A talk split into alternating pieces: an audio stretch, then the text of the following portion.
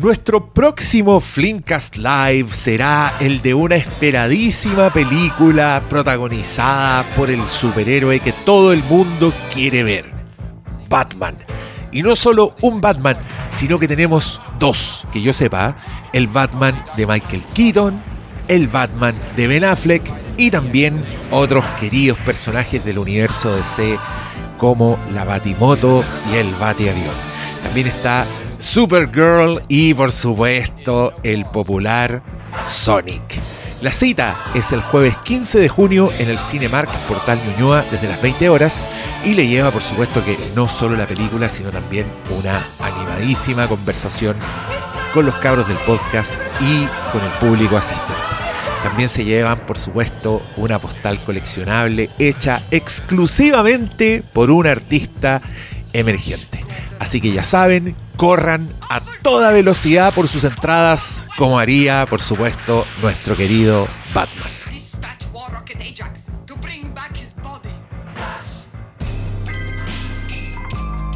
Sean muy bienvenidos a este Waystar Roycast Live. Qué bonito, sí. Oigan, hoy día vamos a comentar el capítulo final de Succession y por lo tanto creo yo la serie completa de alguna forma. Estoy muy contento de verlos acá porque nosotros somos así, pues. somos de terminan las weas y queremos comentarlas y queremos que la gente hable. Eh, así que aprovechemos que están ustedes acá, si tienen algo que decir, va a haber una instancia para que intervengan, para que nos hagan preguntas, para que hagan comentarios, lo que sea.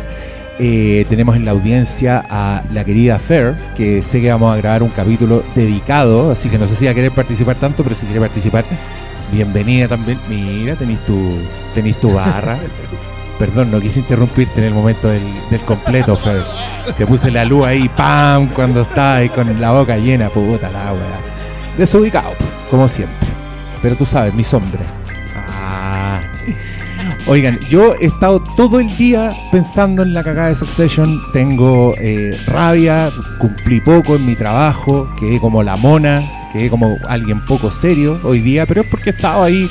Más encima tiraron el disco, de calentaron la sopa mm. todo el tiempo. Ahora por fin salió entero. Pero estoy muy contento y creo que tengo mucho que decir. Pero, eh, Cristian Brunes, ¿cómo estás tú? Eh, te diría que es similar eh, traté de, de amainar con Barry. Eso, eso sí lo hice. me puse ese para, para, no estar con un solo tema. Eh, me resultó, así que estoy doblemente en la misma situación No, yo, yo quedé peor con después de ver Barry, como que por pensar en y después se, se, mete Barry así, pa, pa, como en los pensamientos de Homero. Doctor Malo, ¿cómo estás tú? Bien. Eh, feliz. Ah, es que se queda al principio me dio como lata algunos destinos de personajes, pero después creo que se merecían todo lo que les pasó, así que eh, sucedió lo que tenía que suceder y creo que... Mm, sucedió lo que tenía que suceder. y creo que eso lo, vuelve un final muy satisfactorio. Y en un escenario en donde las series no siempre cumplen con eso, eh, solo las grandes series a uno lo dejan bien satisfecho, creo que... Eh, que me dejó bien. O sea, mientras más vueltas le doy, más creo que ninguno merecía la corona y que sucedió lo que tenía que pasar. Oye, ¿cómo estructuramos esta conversación? Yo no tengo idea. Lo que podemos hacer es como recapitular en nuestras cabezas. Eh, ¿Lo vieron dos veces? No, no, ¿Lo pensaron me más? con uno solo. Ya, sí, me también. con uno solo, sí. Pero podemos, sí. Estamos en. Eh, Todos lo vieron. Estamos en confianza. Ah, Necesitamos leer sin spoilers un rato. Sí. Mm.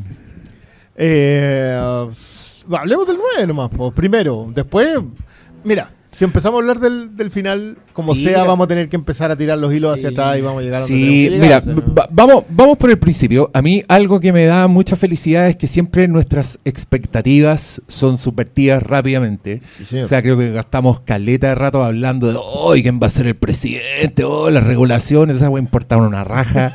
Primer minuto dicen, oye, las regulaciones pasaron, estamos tiki que nosotros, puta madre, weón, ¿de qué se va a tratar esta weá? Y, y, el presidente menos importa una raja, pero después yo me pongo a pensar, sí, pues, ¿por qué va a importar? Si el presidente fue como un capítulo así de casting, ese weón, filo, da lo mismo, gente no, no se va a ver afectada por detalles. Eh, es tan bueno que hasta el, el único que influye es en, en Connor por si se va a ir o no a Eslovenia, por si el otro pierde. El resto no importa nada. Más que en Connor, en Willa importa. sí, le vimos esa carita, estaba tan contento porque iba a poder tener relación a distancia. Pobrecita, weón. ya, pero después de eso partimos con una actualización, ya como las filas muy cerradas. Está Shiv por una parte como gozando su el beneplácito de Matson que no le duró nada y, los hermanos ahí también contando los votos y todo. Pero yo quiero decir como a modo general que este capítulo, vaya que fue una montaña rusa de las emociones. Yo estaba muy satisfecho porque por lo general... De, hecho, tengo el capítulo de Barry al lado. Como que Barry, de alguna forma, fue un último capítulo que fue una resolución. Como que estaban todas las piezas puestas y solo teníamos ver qué pasaba, qué petardos se detonaban. Pero acá no, acá eh, fue todo un viaje, como que las piezas se rearmaron, jugaron con nuestras emociones, nos dieron felicidad un rato y luego nos la arrebataron, pero con un sadismo ejemplar. Que, igual caracteriza harto a la serie. la, serie siempre no solo fue sádica con, con, con los Roy, fue bien sádica con la audiencia han posteado mucho en las últimas semanas a propósito de, oh, esta escena estuvo increíble, el comentario y siempre alguien con eh, ropa de, traje. Como que hacen el, típico chiste de, no entiendo qué pasa acá que encuentran tan emocionante. Y cuando uno está viendo la serie sí lo entiende. Lo entiende justamente porque la conexión con la audiencia que han tenido Armstrong y compañía, porque no es solamente de Milod, hay harta más gente, han sabido hacer justamente eso. Que tú, como audiencia, pudiendo tener la opinión sobre la moralidad que sea, porque da lo mismo, y eso, y eso creo que es una de las cosas más encantadoras de la serie, estás comprometida con los personajes. O sea, como dice Malo, creo que se merecían todo lo que les pasaba. Y si no hubiese sido así, igual hubiésemos creído lo mismo. Yo creo que es, una fineza que le, que le ayuda mucho a la serie el estar como claro de que esto podría haber sido el final de una temporada. Podría haber habido una quinta temporada en que no sabéis cómo se van a rearmar después de todo lo que pasó. Eh, es bien un. Es, muy difícil terminar una serie en un. En, sin resolver realmente a todos los personajes. Creo que hay una cierta exquisitez en ello que, a mí me.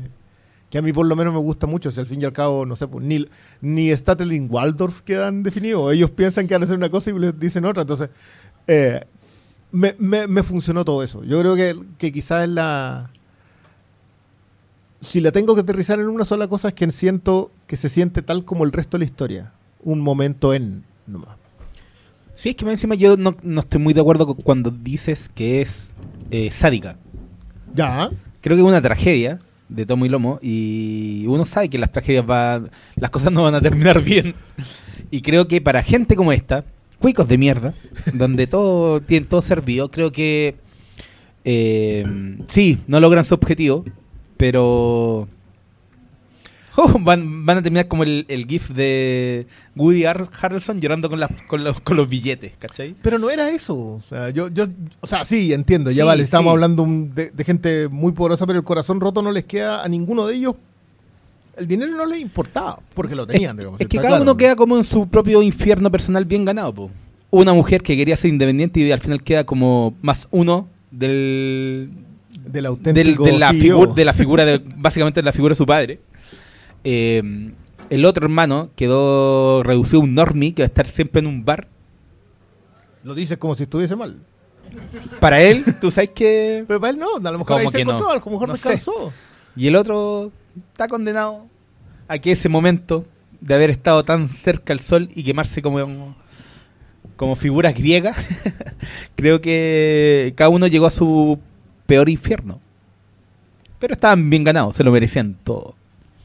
Y ese es mi punto al final cuando digo que, que es satisfecho porque creo que la serie avanzó a una resolución en donde los personajes eh, o sea, araron su propio camino y, y lo pavimentaron y llegaron al con, con todo a lo que ellos mismos armaron. Creo que mm, por eso cuando digo que fue muy satisfactorio es por eso, porque no, no creo que se hayan sacado nada de la raja o, de repente uno siente en las series como que solo por sorprenderte eh, sacan algo que no va, no va con lo que ha sido la serie en sí.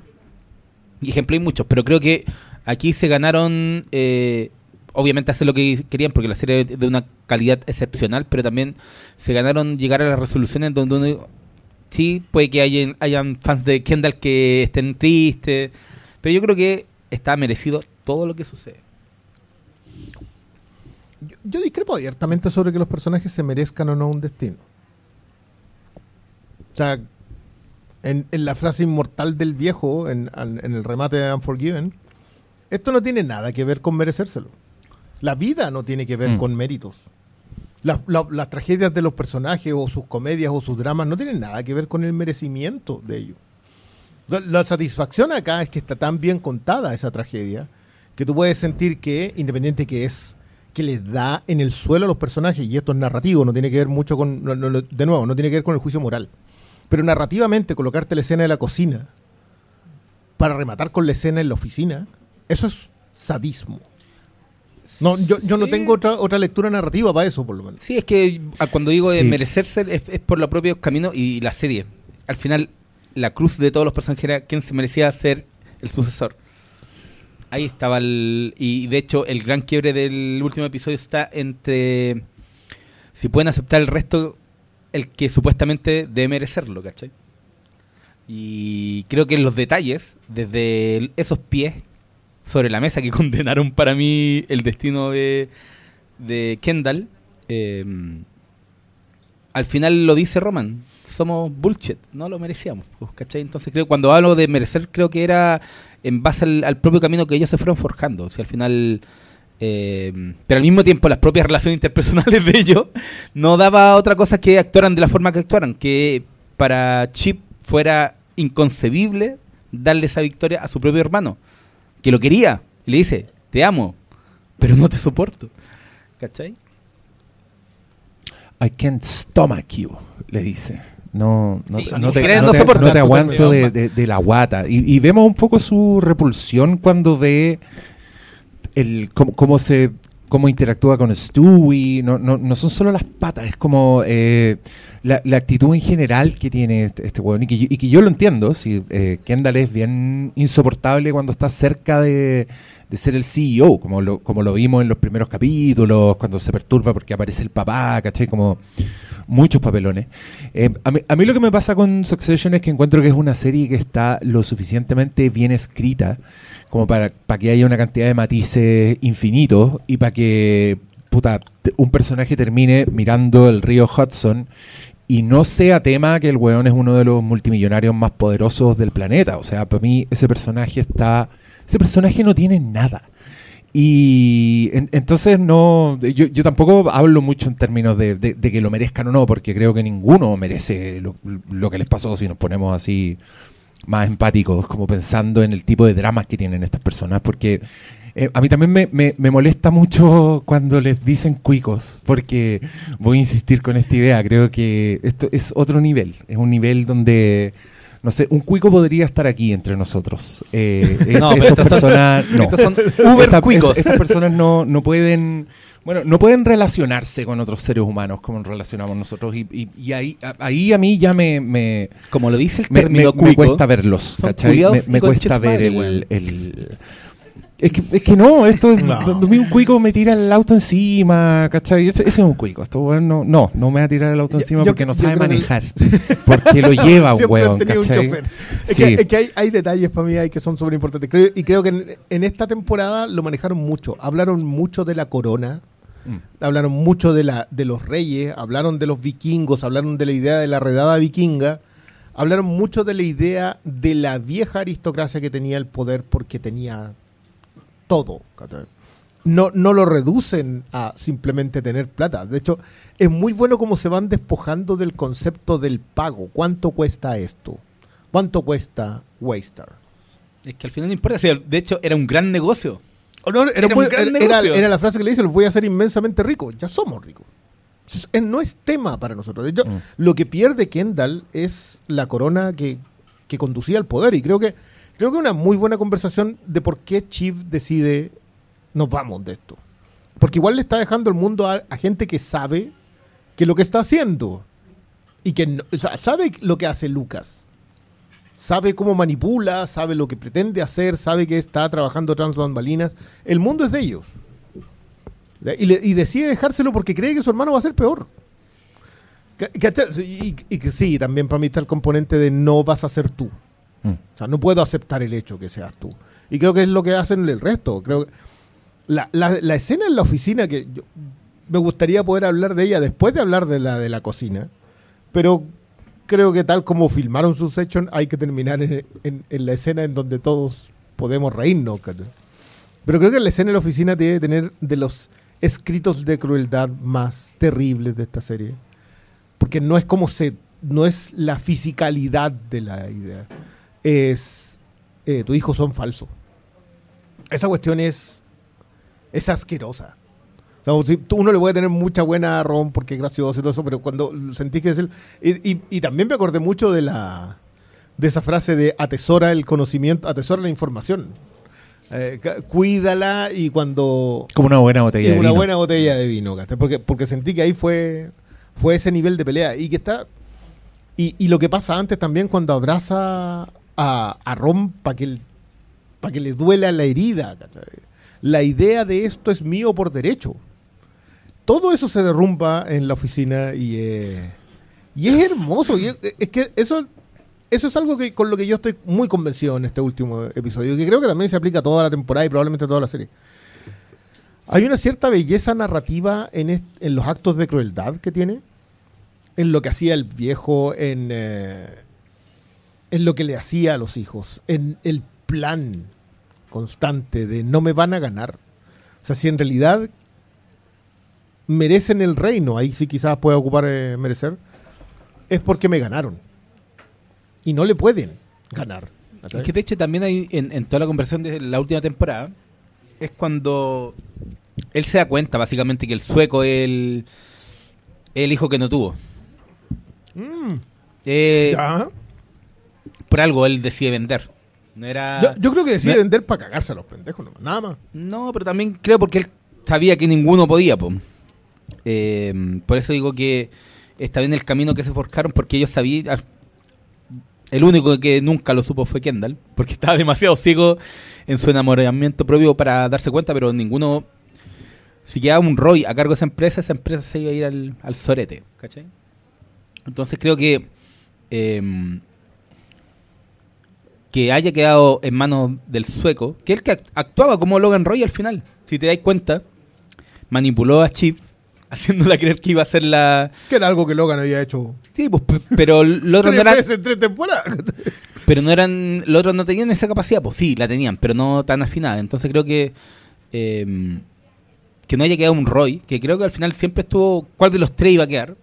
Eh, me parece muy, muy apropiado que la serie te haya construido todo para que fuera lógico que ninguno de los tres quedara. Sí, eh, eh, esa palabra es clave. Yo creo que es, muy lógico y también esta es una gran serie como para sacarnos este concepto que yo ya le tengo mala por, por el baboseo que es el arco de los personajes. Porque yo apuesto plata que esta, serie no cambió nadie, weón. Creo que nadie tiene Un, un, arco. Eh, es, muy, es, muy evidente poner al Kendall Roy del primer capítulo con el Kendall Roy del último y es el mismo weón. Un weón condenado al fracaso, condenado a vivir a la, sombra de su papá, a no cumplir las expectativas. Eh, hoy, día hoy día es un día en que me gustaron mucho las redes sociales porque todo el mundo está como rescatando clips y todo. y hay un gran momento en que Tom le dice, eh, yo estoy con tu papá porque a tu papá nunca lo he visto perder. Y a ti te he visto perder una y otra vez. Y... ahí está, pues, weón. Ahí está ese. Y no, no, dice perder, dice get fucked pero suena más feo eso en español, no lo, no lo voy a decir. Eh, eh, eh, quizás no es muy distinto. Es, un gran, es un gran clip que además define un poco lo que pasa. Y yo también estoy en desacuerdo con la lectura de que eh, Shiv termina como, como su mamá, al lado de un hombre poderoso, porque todos sabemos que ella termina al lado de un pelele. Ese weón es una marioneta. Esa weón no le va a durar nada. Ese weón está ahí para ser el chuapino de dolor, como le dijo Matson. Yo necesito un weón que absorba toda esta weá. Y esa es la mano que termina dando. Pero, puta, es el costo que estuvo dispuesta a pagar para cagarse a su hermano, que es una lectura aún peor que, que, la sed de poder, porque creo que eh, Shiv un poco se dio cuenta también de que, de que, de que estaba cagada, de que no iba. E, ella no iba a ser la, la escogida. No, no, lo iba a hacer con su papá vivo, no lo iba a hacer con su papá muerto, pero sí le dio para pegarse un coletazo para que tú no lo seas, porque I can't stomach you, pero te amo. ¿Dónde ven las razones de lo de Chief? ¿Las razones para qué? Para que no. Porque, porque creo que ha, sido una muy buena conversación en algunos niveles, en otros bien pero... Las razones están desde antes de que estuviera la serie, pues. desde que son chicos. No es algo que haya nacido durante la serie, eso estaba desde antes. Sí, mira, yo, yo creo que una mezcla de cosas, donde el, resentimiento por haberse sentido desplazada no, no es menor, o sea, esa weá no se le pasó, el, ustedes dos me dejaron fuera, eh, pero también está este, este lenguaje de, de zorrón que tiene Kendall con, con Stewie, que a, mí, a mí me hace creer que es como un, un desprecio un poco como por la institución de este varón privilegiado y todo lo que queráis, que, que ha sido una sombra bien grande y, que creo que ella no está muy en control de su decisión, o sea, cuando e, ella lo que sabe es que no puede decir que sí.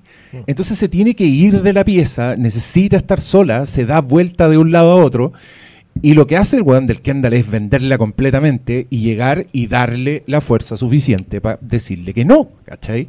Eh, y, cómo hace eso? Puta, diciendo weás horribles. Eh, como que toda la conversación va para esa escena. Lamento no respetar tu, orden, pero encuentro que es una maravilla de escritura porque viene eh, este, este concepto que a mí me gustaría que se instalara mucho más que el, el arco del personaje. Porque no necesariamente los personajes tienen arco, pero lo que sí tienen es revelan su carácter. Y eso pasa mucho en Succession. Eh, no, es que los personajes cambien, es que se les dan las oportunidades de mostrar cómo son realmente.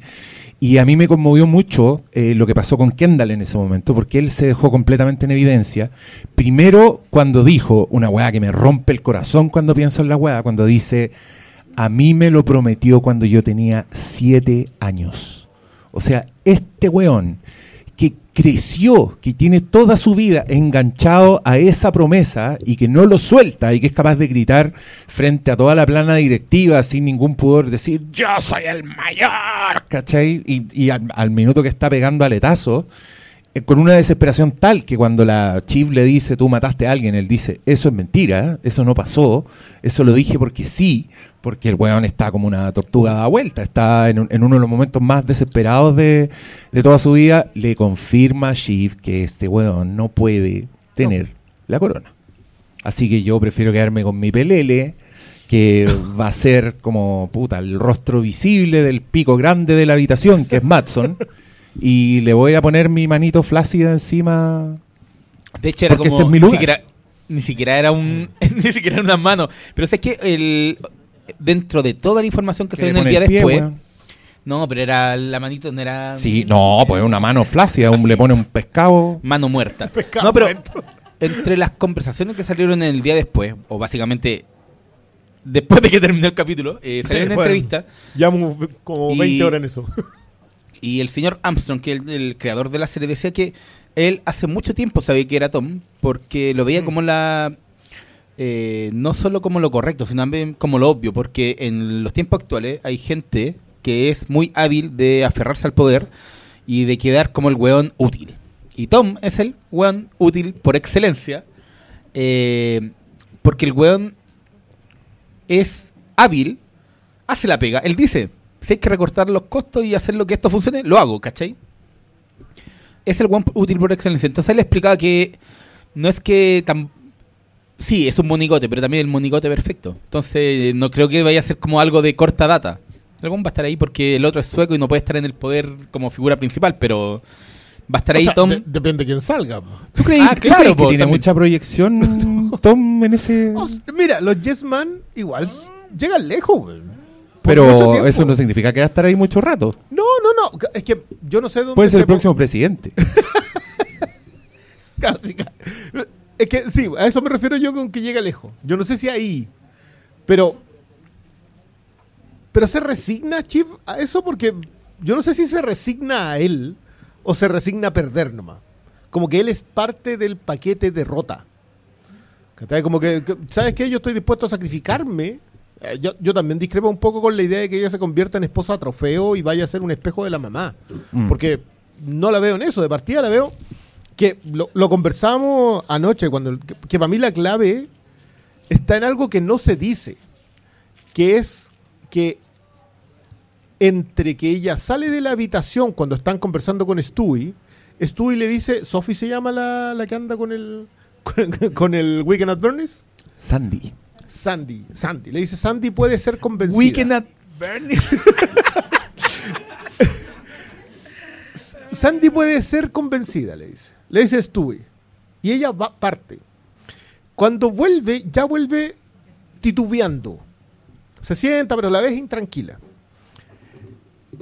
Y es eh, Sandy la que dice, eh, yo voto que no, o sea, voto que sí, que vendamos, porque yo quiero que, o sea, nosotros nos vamos, nosotros queremos salirnos. Y esa, esa frase, como que siento que cualquier conversación que no te dijeron, porque ¿qué vamos a ser amable con ustedes, manga? No, no, no les vamos a decir que es ella la que, la que va a ser la última traición, que es otra cosa que, que se ha hablado muy poco. Sí se siente lógico lo que pasa, pero ex, ex profeso, ex, ex post. Se siente cuando ya lo viste, ah, esto tiene toda lógica. Pero no se siente mientras lo estáis viendo. Mientras lo estáis viendo son puras personas sentadas con traje alrededor de una mesa en una oficina de vidrio y estáis aterrorizado. Porque es como tiene que estar, porque es un thriller, se vuelve un thriller después, sobre todo después de la, de la secuencia de los tres hermanos en la oficina. Pero no es nada más que eso. O sea, después llega Kendall y le dicen que no nomás. Pero en un círculo de relación en donde supuestamente la buena tiran como... ¿Y si lo matamos? Ay, qué buena esa secuencia, eh, ¿Cachai? Creo que también eh, están el tipo de personaje y el tipo de relaciones que tienen. Eh, obviamente eh, pueden sentirse extraterrestres, pero en ese círculo también se sienten sumamente apropiadas. No, no, es que te insisto, todo eso es posterior. Sí. Yo no veo, o sea, yo mientras estaba viendo la serie, yo no pensé que iba a ser Chip. Pensé que iba a ser Roman. Pero no te sorprende tampoco. es que, es, bueno, pero, esto, alguna vez lo dijo el Diego y a mí me hace mucho sentido. Cuando una serie, cuando lo que pasa es completamente inesperado, pero absolutamente lógico. Ese es, cuando inevitable. inevitable, claro, inevitable pero inesperado. O sea, no esperas que vaya a ocurrir, pero cuando pase era lógico que tenía que pasar porque todo lo que venía empujando, toda la construcción dramática de la serie completa o la película o la obra audiovisual completa llega hasta ahí. Y yo solo quiero anoche a propósito del desvacío, me acordaba. Bueno, llevamos, en un año nos han pegado tres charchazos monstruosos. Y creo que también, mm. vuelvo a insistir en esto, y lo conversamos también, lo dijimos, no perdemos una serie. Succession, Better Call Saul y Barry. Barry. Yo no voy a dejar afuera Barry, yo me sé, que un capítulo de una serie esta semana y también como va, pero, pero, cualquier cosa. puede ser cualquier cosa, pero eso es distinto. De hecho, esa es otra conversación que tendremos que tener, pero pero no, para mí no. yo no voy a quedar en el Digámoslo, por algo no hemos tenido el Ted Lazo Cast. Pero, pero a mí me pasó con Better Call Saul, que cuando terminó, yo de verdad sentí, luego esta se acaba de subir a un panteón que es que ya no podemos empezar a echar gente. llegó un momento en donde si eran 10 que teníamos antes, ya empezamos a sumar. Nada, no, es que tengo que sacar esta. No, ¿De qué estoy hablando? Ah, del ah, ranking de... los rankings No, pero y de hecho lo hemos hablado, como la conversación que mucha gente como que quiere dar por terminada la edad de oro de la televisión porque cuando... Bueno, quizás porque Que básicamente la edad de oro es cuando se refieren a Mad Men. Bueno, obviamente viene atrás, viene de Los Sopranos, viene de toda la serie de H. Pero como la edad de oro era que, están dando Mad Men, Breaking Bad, eh, en paralelo muchas series, y la gente como que les dio, no, terminó. Y, no, y después veis lo que ha salido después, no ha terminado. Creo que la televisión, sobre todo cuando hizo el cambio, eh, que para nosotros como desde Chile es muy extraterrestre, pero en Estados Unidos existía la televisión abierta, que era la que comandaba la conversación, y de un momento a otro fue el cable el que impulsó. Tú te ponías a revisar eh, las series de televisión de televisión abierta, era ya, la última habría sido el último hit Lost, Porque, claro, ah. nombran This Is Us, pero esa no, no fue hit. De hecho, fue más hit que cualquiera de las series que hemos conversado. ¿Cuál? This Is Us. Pero no la vio tanta gente. Hit era. No, no, no, perdón. Big Bang Theory la habían como 30 millones de personas. Eso es un hit. eso es un hit. Eso es un hit. Y Pero, This Is andaba igual. Andaba entre los 18 o 20 millones. No, no, no. no, si es una, un monstruo. Pero, ¿cachai? Eh, pero series de televisión. Es que la televisión abierta gringa es otra conversación. Sí, pues, pero también. No, pero que actualmente. The Doctor millones y No, no, pero, pero a mí es lo que me pasa con Yellow Jackets. El otro día alguien decía que Yellow Jackets es la serie más vista de los streamings. Y claro, porque como la dan por Paramount Channel y la dan por Paramount Plus, es la serie más vista de los streamers. Así, pero por lejos. Creo que son 12 millones de personas, de telespectadores en las noches. Y el Uy, anda por ahí. Anda, y Yuyuy anda por ahí también, que yo lo uso se viene, se, viene, se, viene el, se viene el Yuyuy. Ahora escucharon la, la, reventada en vivo. ¿sí? Ahora, ahora saben qué es lo que pasa. Ahora saben. Me controlé, podría ser más fuerte. lo bueno es que no estáis con fono. lo único. si hubiese estado con Imágenes que se pueden escuchar. Mira ahí atrás. Eh. Ah. Para los que están escuchando esto, está, todos se No, los que están escuchando esto la cagaron, Manolo, estar acá. Manolo, está diciendo malvado. Manolo, Manolo, eso no se hace. Está bien si tenía Sex and the City Ahora nos, nos, cambiamos a la. Sí, yo estaba viendo ahí unas señoras teniendo, haciendo el amor. No, pero. No, no Juliando. No, volviendo, volviendo. El tema, como que la gente les dice, no, terminó la, televisión de oro. Y digo, ¿tú veís lo que están dando ahora? Todavía sintámonos privilegiados. Al final, la conversación de que. La verdad, la conversación era que antes la televisión era como entretenimiento de segundo orden, porque obviamente lo importante era el cine. Pero desde hace 15 años, eso ya no es así. Veía las grandes estrellas de Hollywood peleándose por estar en una serie de televisión. Y eso no va a terminar porque, sobre todo ahora en época de streaming, eh, la televisión ya. Mira, yo, yo tengo miedo que implosione la wea. Que va, eh, Primero es eso. O sea, yo, yo creo que también en un momento tiene que. Ya no puede crecer tanto. Es lo que venimos diciendo hace como siete años. Va a ser como Highlander. Solo va a quedar, va a quedar uno solo. pero, pero dos matices sobre lo que dice. Yo en lo personal creo que la edad de oro de la televisión termina con Game of Thrones. Creo que después de eso todo está en segmentos y muy específicos del tipo de consumo. O sea, Succession es una serie de prestigio, no es una serie popular. Game of Thrones era una serie de prestigio, alta producción y popular. Y ahí se terminó. En mi matiz, no te estoy contraargumentando con la idea de que, pero creo que tiene que ver con eso. Eh, pero terminó la, a propósito de lo del cine y la televisión, yo no creo que las grandes estrellas del cine quieran venir a hacer tele. Tom Cruise no va a hacer tele. Y es la única gran estrella del cine que es la única gran estrella, sí. no tiene ni un sentido. Corte. Eh, pero sí, pero sí te veo a las a los dueños de las franquicias mirando con otros ojos la posibilidad de llevar esa misma idea a la televisión, que creo que es una, una conversación distinta. Lo que está haciendo Amazon Amazon compró James Bond y ni te digo los colmillos que tiene para tratar de hacer una serie. Eso creo que va para allá. Pero tiene que ver también con los procesos de la franquicia y la industrialización del cine que la convirtió en televisión. La sobreexplotación de la eh, marca. estamos Pero en el mundo de la IP. Desde el otro lado, desde la construcción de las series de prestigio, como Succession, como Barry, como Better Call Saul, creo que estamos llegando a unas cotas en donde no puede haber quejas. O sea, a mí yo, yo no me interesa colocarle etiquetas en donde estoy.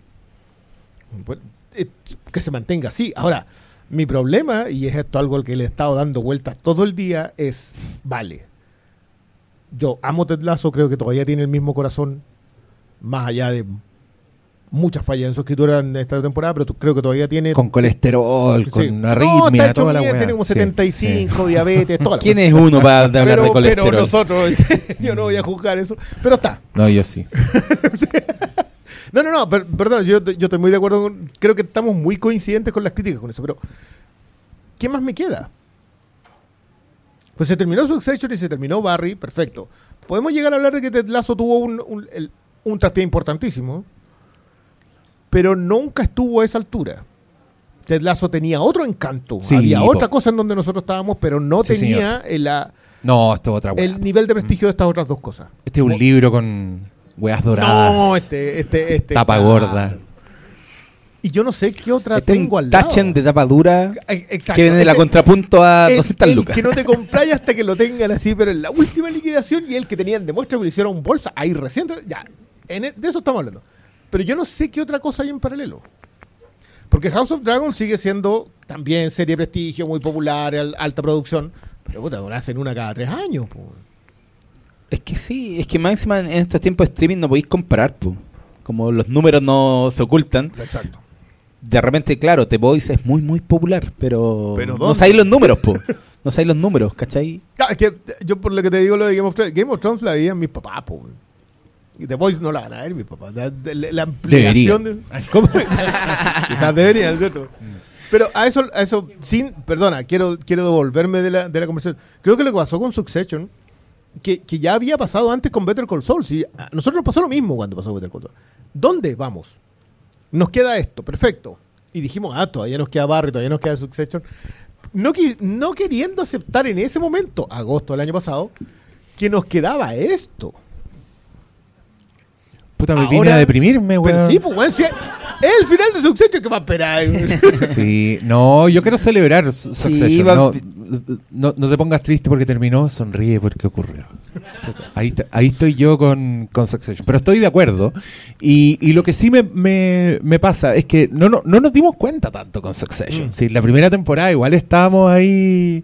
Bueno, yo, yo creo que me integré en la segunda. Sí, señor. Y tú, tú te acordás mejor que yo en qué minuto. me...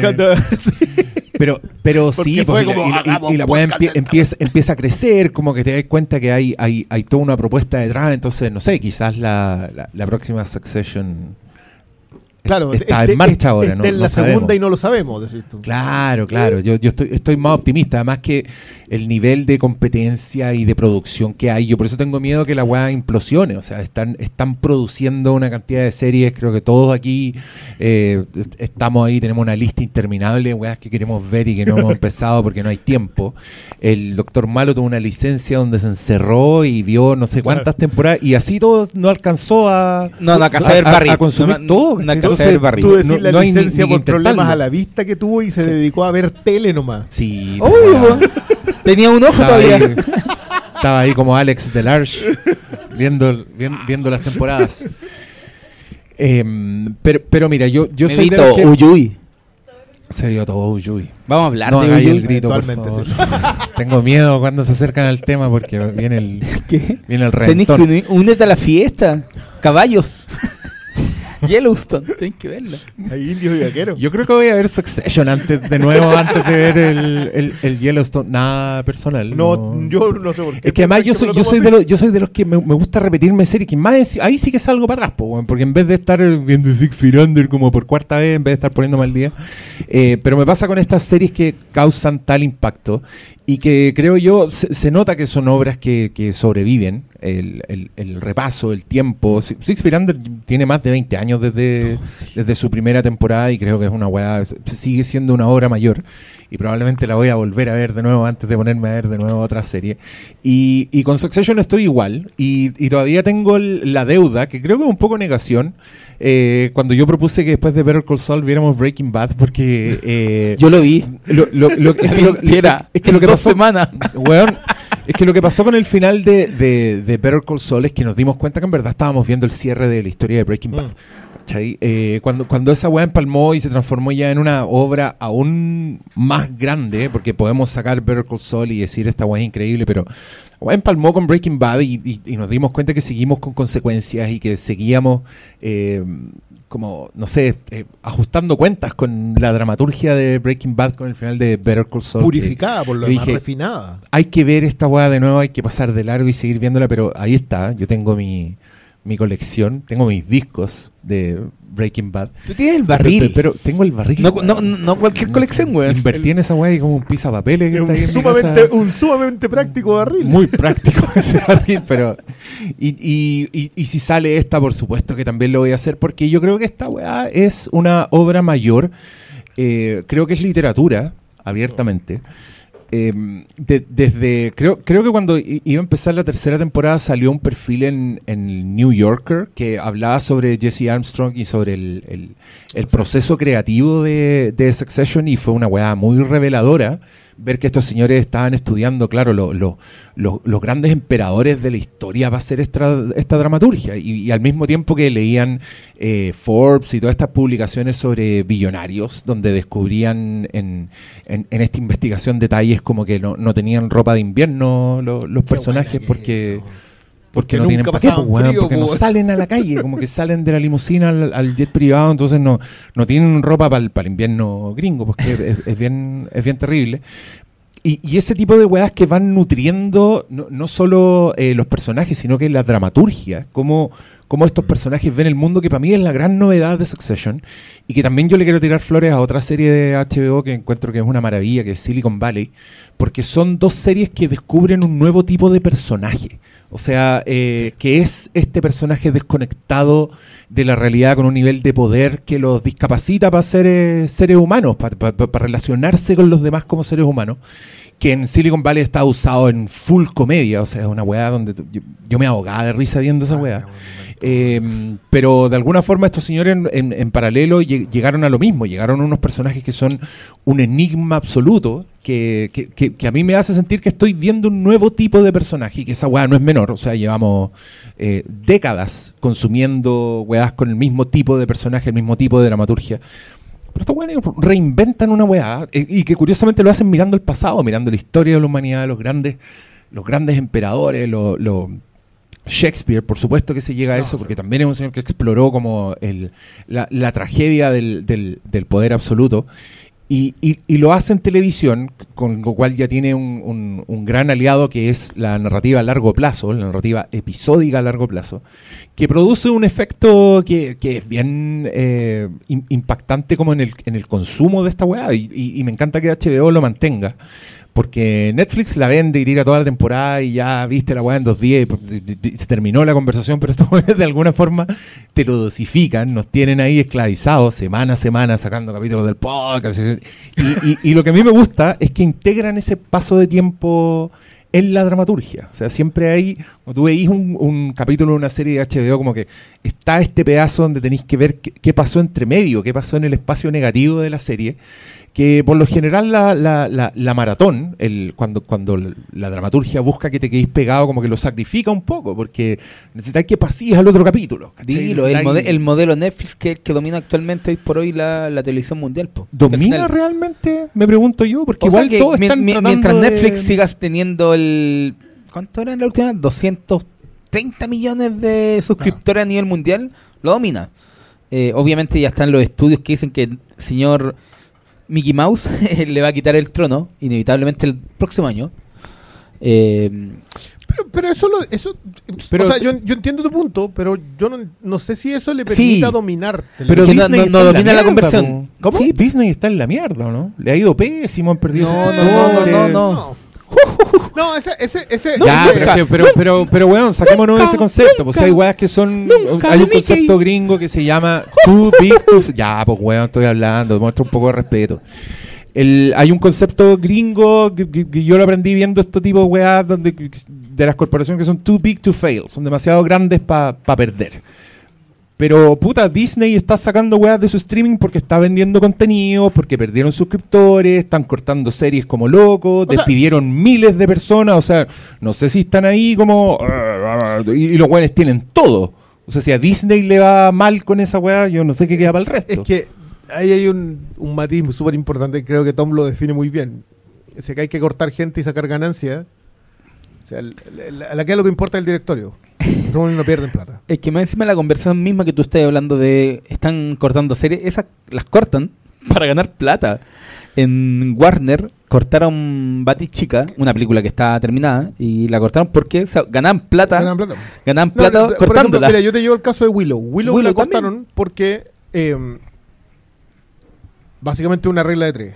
La cantidad de lo que cuesta mantener la serie almacenada ahí es más alto que lo que genera porque le tienes que seguir pagando todos los residuales, mm. literalmente a todos los que le hicieron enanos incluidos. Que tenés que seguir pagando. Entonces decides cortarla porque en, el, en contabilidad te dicen, mire, ¿sabe qué? Si cortamos esta aquí, no tiene nada que ver con estar perdiendo. Tiene que ver con Pero espérate, han salido reportes, me lo imagino. Han salido reportes que dicen que Disney perdió 1.8 mil millones de dólares en el año pasado. Y yo leo esa weá y digo, si Disney perdió esa cantidad de plata, ¿cuánto perdió el resto? Que los weones tienen todas las propiedades intelectuales imaginables. ¿Qué queda para el resto? Es que yo creo que el, gran tema con ese tipo de nivel de corporaciones es que pueden hacer agua por algún lado, pero en realidad no hacen agua en el total. Eh, abren un nuevo parque de diversión y probablemente por ahí recuperan el resto con la misma IP. Entonces, no es que pierdan. No, no es como que Disney está en un mal momento. Sí creo que anticipando estos números, el directorio dijo, este caballero se va y llega el otro caballero que me hacía más plata. Sí, y, y volviendo. Que, que, el que echó al. Sí. Que es el que echó no, y, y, volviendo a su fecha. Lo dejó en pandemia. Ese fue el Tom Wamscams de la weá. Lo, dejó en lo dejó en pandemia, volvió. Pero volviendo a su section, yo creo que lo mismo que estáis hablando de Silicon Valley. Es que para nosotros como chilenos de repente hay, hay conversaciones que son muy extraterrestres como el New Tech, como, ¿cachai? Como la nueva tecnología, que tiene que ver con los Zuckerberg, con los Elon Musk, ¿cachai? Porque se dieron cuenta que ahí está el verdadero poder actualmente las redes sociales, en donde se han ganado elecciones por eso. Y cuando en, por un lado Silicon Valley lo toman por la comedia, pero por en su sección lo, toman por el lado más político, eh, te das cuenta que hay conversaciones que a los simples mortales exceden sus capacidades, porque de, hecho aquí en Chile ni siquiera están en los medios esas conversaciones. En Estados Unidos una, una de las fortalezas es la prensa, pero claro, tiene muchas críticas, pero el loco eh, hacen prensa en donde realmente cuestionan a los poderosos, pues, ¿cachai? Entonces... ¿Quién? En Estados Unidos. Igual, ya. comparado con Chile, no, sí. No, comparado con Chile cualquiera, pero tampoco. Obvio. No, pero sí, sí hay. El punto es que al final hay, hay, hay temas que eh, no están como en la conversación, en, en, en, el día a día, que, que a mí me gusta que series de televisión como esta eh, ya son de prestigio, no los ven, no sé, pues 20 millones de personas como veían Big Bang Theory, pero los ponen en pantalla y creo que eh, cuando estoy un poco más informado, eh, cuando veía al, personaje Sogo, yo dije, decía, ¿realmente están haciendo eso? Y lo hacían, ¿cachai? Porque representa un tipo de conversación que está en, en, el ahora, en el aquí, en, lo que importa, pues, ¿cachai? Entonces, que eso lo trasladan a la televisión eh, y Silicon Valley también lo hacía. Cuando era proto, proto conversación eso cuando recién están como cuestionando a Zuckerberg con Facebook, cuando recién está eso de Cambridge Analytica, ¿cachai? Sí, eso, eso sí. Pero, sí, pero, pero, ¿cachai? Pero eso no está en la conversación diaria. Pero, pero no voy a mantenerme en la comparación de Silicon Valley con Succession. Ojo que yo creo que lo que tú hablas a propósito de estos personajes nuevos, de estos mundos nuevos a explorar, yo creo que puede que sea la clave de HBO como que la, familia mafiosa había sido algo no explorado. O sea, el concepto de la familia, todos, entendíamos que la familia era como el padrino, pero no lo habíamos visto. ¿Qué pasa cuando la hija mayor se va a la universidad? Y, eso lo hacen en Soprano. ¿Qué pasa en Deadwood? Que en realidad pasaba en el pormenor de la fundación de un pueblo, porque es distinto el duelo en, la calle a quién es el sheriff. ¿Por qué llegó a este pueblo? Cómo se fundó la Estados Unidos profunda, en donde literalmente no había ley y que designaban a alguien con una estrellita y se transformaba en la ley, no había un juez, alguien designaba que lo... Todo ese tipo de cuestiones las fueron construyendo con el tiempo. Creo que de alguna manera Feet Under también es eso. Te abre una ventana a un mundo que es, medio alienígena. O sea, porque son, son gente común y corriente son gente que puede existir, pero que no habías visto ese mundo. Silicon Valley, claro. Y, y, Succession lo que hacen es ir a la contingencia. Esto es el mundo que estamos viendo. No es un mundo hacia el pasado, independiente de que narrativamente sí exploraron el mundo hacia el pasado para contarte la historia, sobre todo en esta. Pero el chiste de que, de que eh, Succession era Game of Thrones sin dragones por, todo el tipo de puñaladas que se estaban pegando todos y la, y, la constante ambición del poder, no, no era tan chiste, si al fin y al cabo todas corren más o menos en el mismo, en el mismo lugar. Pero de verdad creo que el mostrarte la cotidianidad de un mundo nuevo de personajes retorcidos por el mundo en el que viven, retorcidos no lo digo de manera mm. necesariamente negativa, sino que no, no funcionan igual como funcionamos todo el resto, porque están metidos en un mundo que es distinto. Puede que sea la clave de HBO. es, que, mire, yo creo, yo creo que por una parte está la, profundidad de HBO, que yo creo que es que es indiscutible. Eh, sí creo que los mundos son muy importantes. De hecho, mm. yo creo que HBO es una de, de, las, de, las marcas que más potencia, por ejemplo, las ciudades donde transcurren sus series. Es como un personaje más y, en cualquier serie de HBO me da, la sensación de que es como un, una. Debe ser un pedido corporativo. Mm. Como que en, True Blood, weón, el sur. O sea, no, no solo nos vamos a, las maestras, ¿cachai? En, The Wire es como súper claro. A pesar de que, a pesar de que los alcaldes reclamaran. O las que nadie veía, como traen que era Nueva Orleans. Son, son muy. Es, parte de eso, pero a lo que voy yo con, esto, con estos personajes nuevos es que creo que, claro, justamente son conflictos nuevos. Son mm. weas que no hemos visto. Porque, como tú decís, Six Feet es una familia normal, es una familia normal con, que, que tienen conflictos que, tiene la gente normal, ¿cachai? Eh, una maravilla de escritura, la, narrativa a largo plazo también permite como una exploración distinta y ahí podemos entrar en todas las weas que habló Six Firander que nunca se había hablado de esa forma en una, en una serie, desde, no sé, por la puta, la, sexualidad, los personajes mayores, por ejemplo, una wea que yo nunca había visto, yo nunca había visto una relación homosexual como la mostraba en Six Firander eh, porque son responsables, son, son, y, son autores también, sí, eso creo que es bien importante en, este, en esta conversación, como que esta figura del, del, showrunner, que es como el, el, creador, el que desarrolla los personajes, siempre todas estas grandes series que hablamos tienen grandes propuestas en ese sentido, ¿cachai? Son, y son y, y, y, de alguna forma se, se, mezclan como con unos equipos tremendos de dramaturgos, de gente que tiene como una, unas búsquedas y están muy bien encausadas. Eh, podemos hablar de Vince Gilligan, de Noah Hawley, ¿cachai? Esta gente que le pone esta impronta que, que es de escritores, que es de propuesta de, de, Mike White. de, creadores. ¿Cómo? Mike White, el de... Mike Judge. Mike Judge. O sea, no, no, no White, el de... Ah, de los cuicos en Grecia y en... White Lotus. Ah, White, ah. Eh, sí, sí, sí, sí.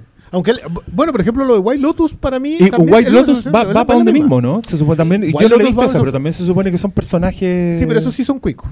Ah, ya. esos, eso sí. están en esa definición en específico. No, pero sé que, Diego, en lo, en lo mismo que estáis hablando, también yo creo que la clave de HBO es de mantenerse en la conversación. Ejemplo. Uno de los mejores ejemplos yo creo que es eh, Netflix con eh, Stranger Things una de las series más populares. Que uno puede decir, ya, todos lo ven. Hasta la abuelita la ve.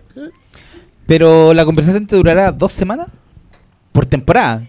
Es que es súper eh, efímero la conversación. Eh, llevamos hablando como 10 semanas. 11. literalmente. Literalmente 11 semanas de. Y, suele suceder. Sucedió con White Lotus, eh, sucede con Cáceres, sucedía con Game of Thrones. Y, eso va más allá de, obviamente, el, de la diferencia entre el modelo del maratón con ir eh, estrenando capítulo a capítulo, que yo creo que ahí está la prueba de que capítulo a capítulo es mejor que tirarlas todas de una. Pero es que, es que ¿sabes que Yo creo que no a todos les resulta. Sí, no a todos les resulta. y también, de verdad que el domingot, que es extendible, porque en realidad el otro día en, el, en el libro de HBO viene... Ahora era el Domin Roy. El Domin Roy. Era, hay un comentario a propósito de que HBO se encontró que el domingo era el único día que les quedaba.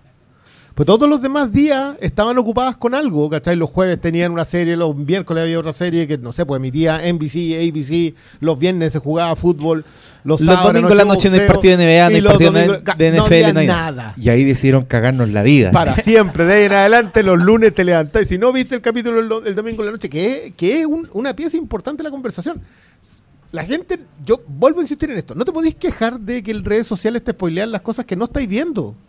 No te pueden spoilear lo que no estáis viendo, si no lo estáis viendo, po, No es que me lo arruinaron porque yo no lo vi. Velo, po, no, ya, pero no hablemos de gente huevona, pues.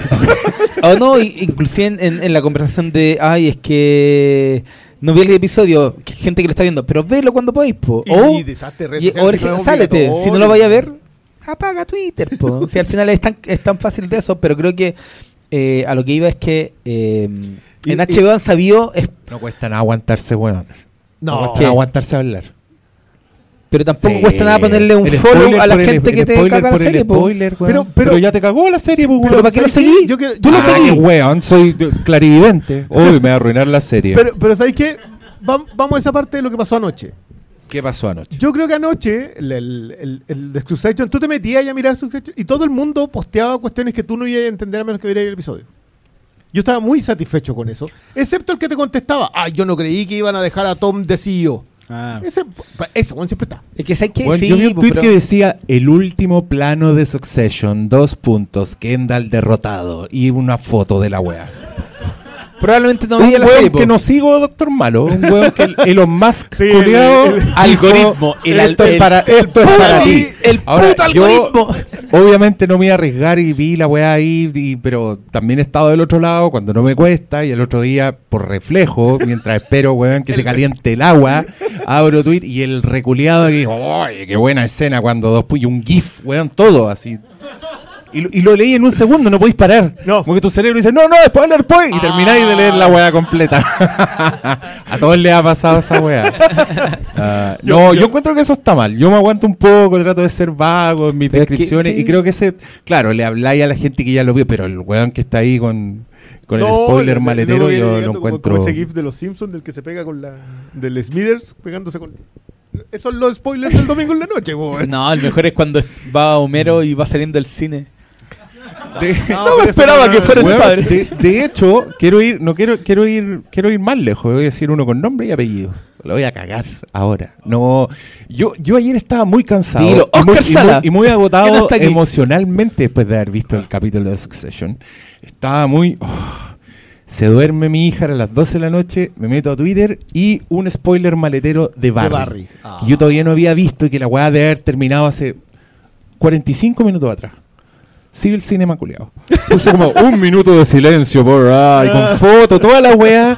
Y dije, por la mierda, weón. No tengo que ver la weá, pues, weón. ¿Para qué seguir ese weón? Fui a hacer un café, weón. Para mantenerte despierto a los 45 minutos. Para ver Barry. Señores y señores, en estos momentos el Flimcast dice un follow a Civil Cinema. Bloquear y reportar. Bloquear y reportar. No, pero, está bien, cada uno escoge su... Yo siento que un, eh, un, episodio final, igual hay que correr el riesgo de no verlo. Hay que correr el riesgo. Ah, si que te vayas a meter a redes sociales con un episodio final de una serie que más encima venís siguiendo. Porque igual el episodio de ayer tiene. Y, quiero volver un poco a eso. ¿El de Succession o el de Barry? No, el de, no, dejemos el de Barry hasta mañana. ¿Mañana la mañana? Mañana la mañana. El, el, el de Succession, para mí la escena de la cocina debe ser una de las cosas más descorazonadoras en perspectiva que yo he visto. O sea, es hermosa. Ahí está el sadismo. Mm. Ahí, eso es un acto de sadismo.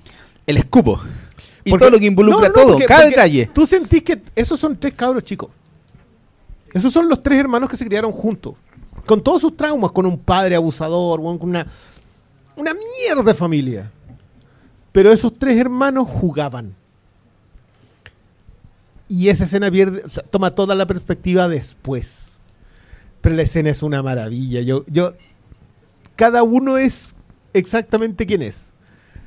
Kendall está esperando a ser coronado, aguantando los maleteros porque sabe que va a ser coronado. Chiv está haciendo quien es, escupo incluido. Eh, y Rom está haciendo quien es, haciendo esa pantomima de la del estupendo acto de sexo oral de te voy a chupar el queso. Todo, toda la definición de esos tres personajes está en la cocina. Y yo ya llega un momento en donde uno no puede tirarle. Hay, hay un límite de flores que le podéis tirar a ese tipo de construcción. Entonces, y lo hemos hablado mucho cuando tú terminas de ver un capítulo y decir, eso que está ahí resumía a los personajes, resumía la serie, resumía el espíritu de la serie. Cuando, esos son episodios excepcionales en todo nivel. De esos ves uno en una serie muy buena, con suerte. ¿Y si te pillaste dos es un milagro. Y de hecho, en ese mismo sentido, esa misma escena para mí me hace valorar. Claro, yo creo que todos teníamos nuestro favorito.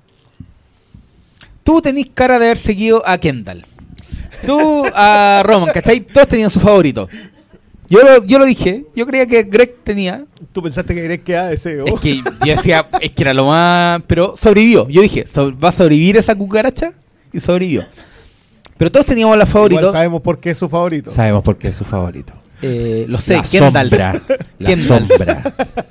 Pero creo que eh, más allá de que uno tenía su favorito o su, o su elección, eh, creo que es incuestionable el camino al que llega la serie.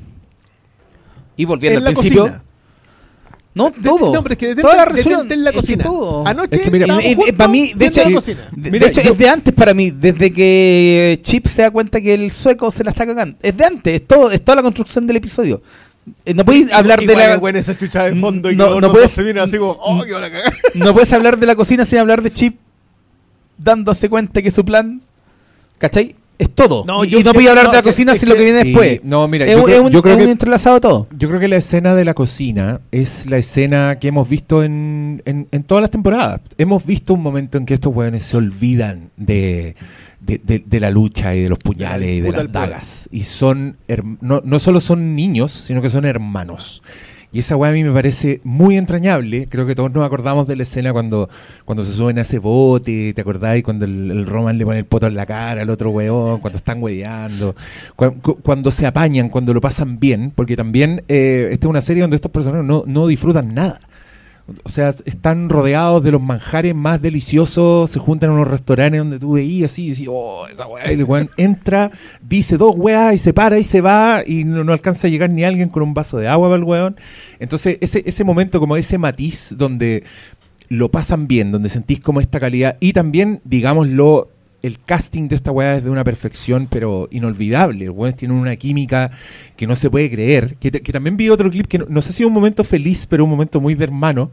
Que, es cuando, ¿te acordáis cuando eh, Roman va con Shiv a un, y, se meten como un auditorio vacío? Y de repente se sacan la chucha así como si fueran ah, hermanos y, aparece Tom y al güey le da miedo intervenir y se va porque los güeyes están en el suelo pegándose. Ya, es, esa güey es química y a mí me, me, me sorprende demasiado que los güeyes la tengan tanto porque me da la sensación de que deben ser güeyes muy difíciles de fingir, ¿cachai? De, de funcionar, de que, de que te creáis que son hermanos y y estos güeyes se pegan de verdad y tienen como esta fisicalidad que. No hemos llegado al baño, por cierto, que otra gran escena el Tom con Greg. Puta, qué buena la escena, weón. pero, pero, pero, por favor. Ya, hablaremos de la, de la comedia que nos ha acompañado tanto en, en esta serie, las carcajadas, weón, que salen de repente, porque el verdadero comic relief, como te tiran una talla cuando tú estás ahí con tus glúteos tensados de, de, de, lo mal que lo estáis pasando. Y, y, y, eso para mí enriquece la experiencia. O sea, eh, cuando una weá es tensión, tensión, pero tenéis un comic relief impuesto, tenéis este matiz, que es como la vida, ¿sí? la vida es así, mm. la vida, eh, a propósito de la última conversación lo dijimos, como tirar la talla en un funeral, qué weá más humana que eso, em, el, tirar la talla en los momentos más, más horribles e imaginables. Pero claro, e, esta cocina, que, que, también además creo que probablemente es la escena más bonita de, hermanos, de todas, porque es como la más extrema, es como la, la, la más hilarante que también se entiende cuando trascendió que fue la última escena que filmaron en la serie. Había mucha eh, emoción en es una, un acierto artístico. El weón que dijo, hagamos esta escena de último, ese weón del de Lemmy, no sé quién es. Eh, pero, es una gran decisión porque, porque se ve esa weá, es palpable. Eh, que están relajados, que se están riendo, que se quieren, weón, que una belleza. Y, claro, están más encima como que están esta, esta puntuación de comedia con la vieja que interviene, que por alguna razón congela las tapas de los panes, weón, vieja con culiá, weón. ¿Por qué? Me dio rabia esa weá. Weón, me dio rabia. Nosotros estábamos viendo esta weá en una, en una casa así, donde estamos muy lejos de ser millonarios, pero teníamos mejor comida que la vieja, weón. muy, eh, muy, bueno ese evento. pero un detalle muy de cuico. Eh, gente que. En la porción de cuico y también. con los cuicos, No, no, pero sí, pero es la idea en general. Pero ¿sabes qué es lo que estáis hablando? Para mí, eh, voy a decir una palabra que quizás no te gusta. Porque ya hablaste contra el, arco, pero la construcción, la construcción de personaje, también va en, para mí en las relaciones de hacerlos tan extraterrestres en términos humanos. Porque temporada anterior, cuando sucede un momento de hermanos, cuando se cuenta cuando revela a Kendall que había matado a alguien. Y Roman demuestra que su afecto es ponerle la mano en la cabeza. Porque no sabe abrazar. No. Nunca ha abrazado a nadie. Esos pequeños detalles siempre han hecho de, de Succession algo más.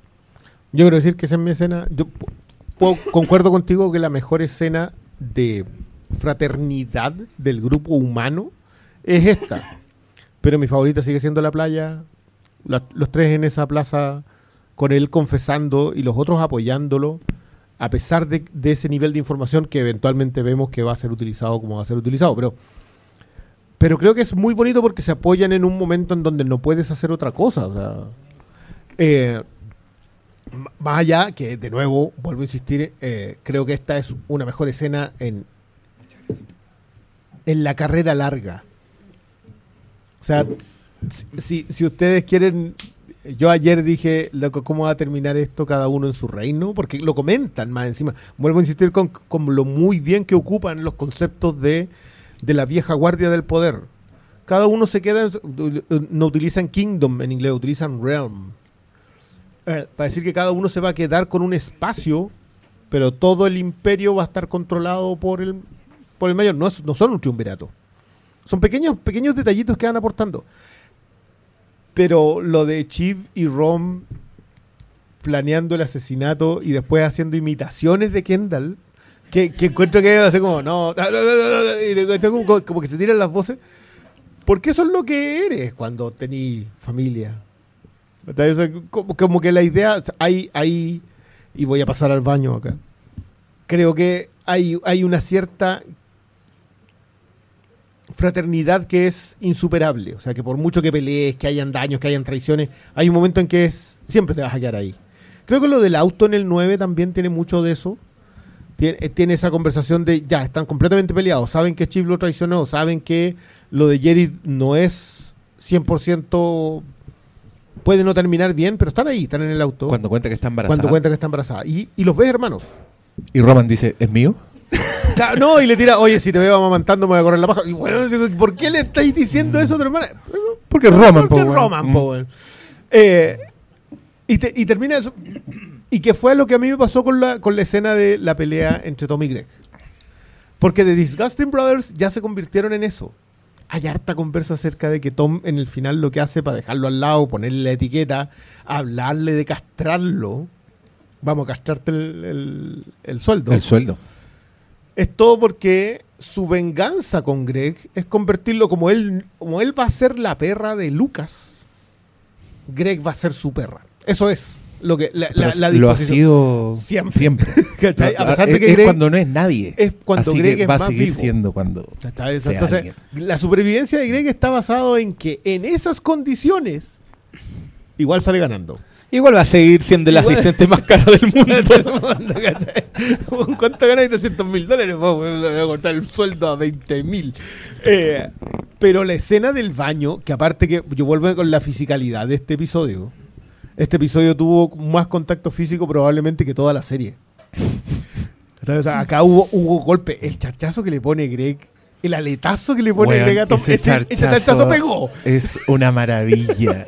Porque en la cara de al mejor charchazo. sí, yo creo que hay que repartir Emi así en este. no, pero, pero sí, a todo esto, eso va a ser un, tema, porque ustedes saben que se postulan episodios. O sea, el mejor actor postula un episodio y se sabe que este es mi mejor episodio y lo postulas. ¿Cuál elegí en esta pasada? La muerte de. Oh. No sé, yo voy a, voy a recurrir a mi generador de escena random. Ese postúlenlo. Emi, al tiro. Pa. Pero, pero lo, lo de los. Porque esta es la relación humana que sobrevive a la serie. Inhumana. inhumana, quizás.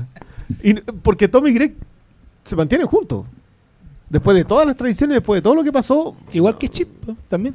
Pero es que mira, si hemos visto, hemos visto Succession ya cuatro temporadas. Yo creo que todas las relaciones se mantienen. Yo creo que eh, no me cuesta imaginarme a ese señor Kendall con la guaguita de Shiv en brazos, porque claro, va a haber weas que no se van a decir, va a haber rencores, pero siguen siendo familia y lo hemos visto en eso. O sea, hemos visto pegarse las peores puñaladas, pero después tienen estos, estos contactos cálidos por algún motivo, eh, estos acercamientos que nos parecen tímidos. Muchas gracias, me trajeron comida ya. ¿Alguien hable? Vamos a abrir el micrófono ahora.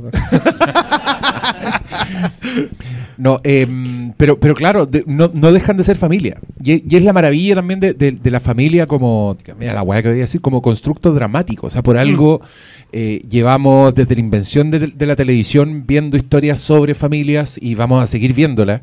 Eh, hemos llegado a cotas imparables, pero justamente es, lo que te une, está, ahí indisolublemente eh, unido a una persona que puede que se transforme en un desconocido, pero nunca dejar de ser tu familia y, el potencial dramático de eso es, muy rico. Creo que si nos ponemos a hacer un ranking, no, yo, yo no me pesqué ese ranking que decían de las mejores 50 series, porque había gente diciendo, ah, ¿cómo está Stranger Things y no está de Office, no sé, no había una gran ausente y ya me dio rabia la guay, no la quise ni mirar.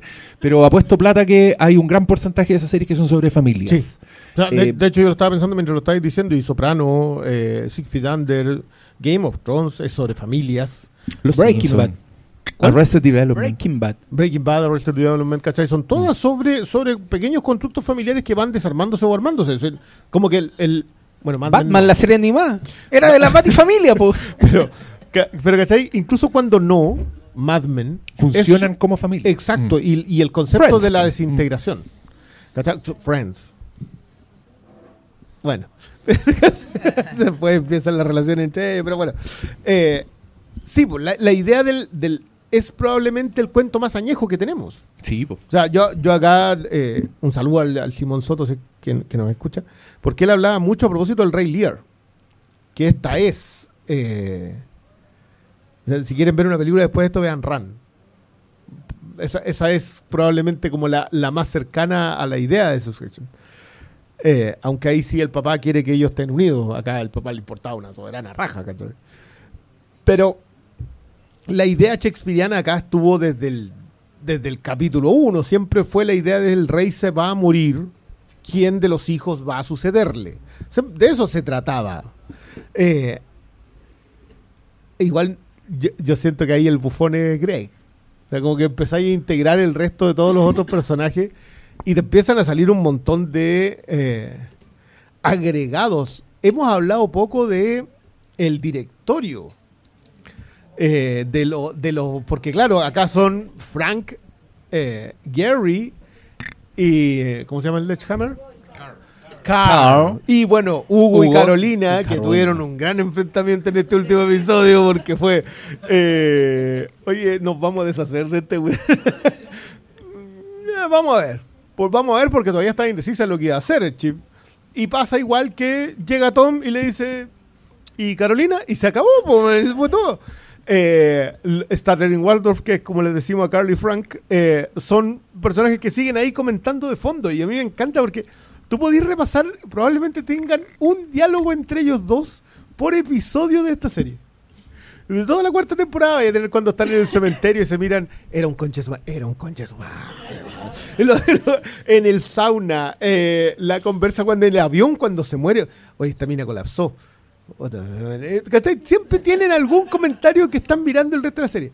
Pero en el pero en este último, cuando le, cuando le dice, mira, ¿Sabes qué? Es bueno, sería bueno retirarse.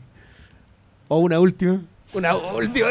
No, cuando le dicen, va entrando Tom y como que le dicen, y deberíamos el, como, no me acuerdo cómo fue, pero cortemos, deberíamos haberle cortado el cogote. El sí, a este lo digo, nos lo debimos haber echado antes, ¿cachai? Son, pero, Y también los, los, pequeños detalles cuando Frank, que es el padrino de Kendall, perdiste. Y ahí estaba, ¿cachai? Eh, se suponía que era su más grande aliado y al final él le dio el no, o sea, era, era el que se va corriendo cuando sabe que no tienen los votos. O sea, mm. Kendall también sabía que el, que el, viejo lo iba a traicionar porque el viejo lo que quería era vender, era ganar mucha plata en la pasada y chao nomás. Si, en realidad es lo que están, por eso, por eso yo, yo también... con los billetes. sí, pero a ellos les interesa la plata. No, por el poder, pues, a, los a, los, a, los, a The Kids no les interesa la plata. Los otros sí se mueven por le eso. Le interesa el verdadero legal papá, que él elegía quién era presidente. Su papá Le interesa el, poder. El poder. El poder. y, el poder es lo que perdieron en la pasada, que creo que igual es una muy buena lectura de lo que le pasa a la vieja guardia del poder en el mundo, que le entraron estos cabros. les entraron los el dueño de Spotify, que, que, no tenía idea que es el de Lucas Matson, es el dueño de Spotify. Es una, un paralelo con él versus lo de Murdoch. el, Daniel Elk, creo que sea. No, porque Murdoch es Logan Roy. Murdoch es Logan Roy, claro, Murdoch no se ha muerto, básicamente. Aunque, aunque igual la repartija entre los hijos ya está más o menos hecha. Eso ya, ya tomaron, por eso también cambió Fox News. No, no me metamos en eso porque creo que no, no tiene la misma relevancia dramática. Pero es súper buena la mirada eh, que tiene Armstrong a propósito del, del traspaso del poder, que es sangriento como sea. puede que no corra sangre físicamente, literalmente, pero igual el que tenía el poder ya no lo tiene y en esa derrota cambia el mundo. Y, que creo que te lo muestran bastante cómo cambia el mundo. O sea, el apoyo que tengan o no a Mencken es clave para que Mencken sea uno electo ellos lo estaban decidiendo y lo estaban decidiendo con un medio de comunicación que en realidad sí tenía impacto. Entonces, creo que la ficción por lo menos nos da eso. El, regalo de, ver el... No, no sé si el castigo del monstruo en esta pasada, porque no, creo lo, son suficientemente humanos detrás del personaje. es algo que dice James Cromwell a propósito del, de cómo piensa Yuan de Logan. Y dice que, que claro, Logan es un monstruo, pero sigue siendo su hermano. Él sabe el ser humano que era detrás de eso.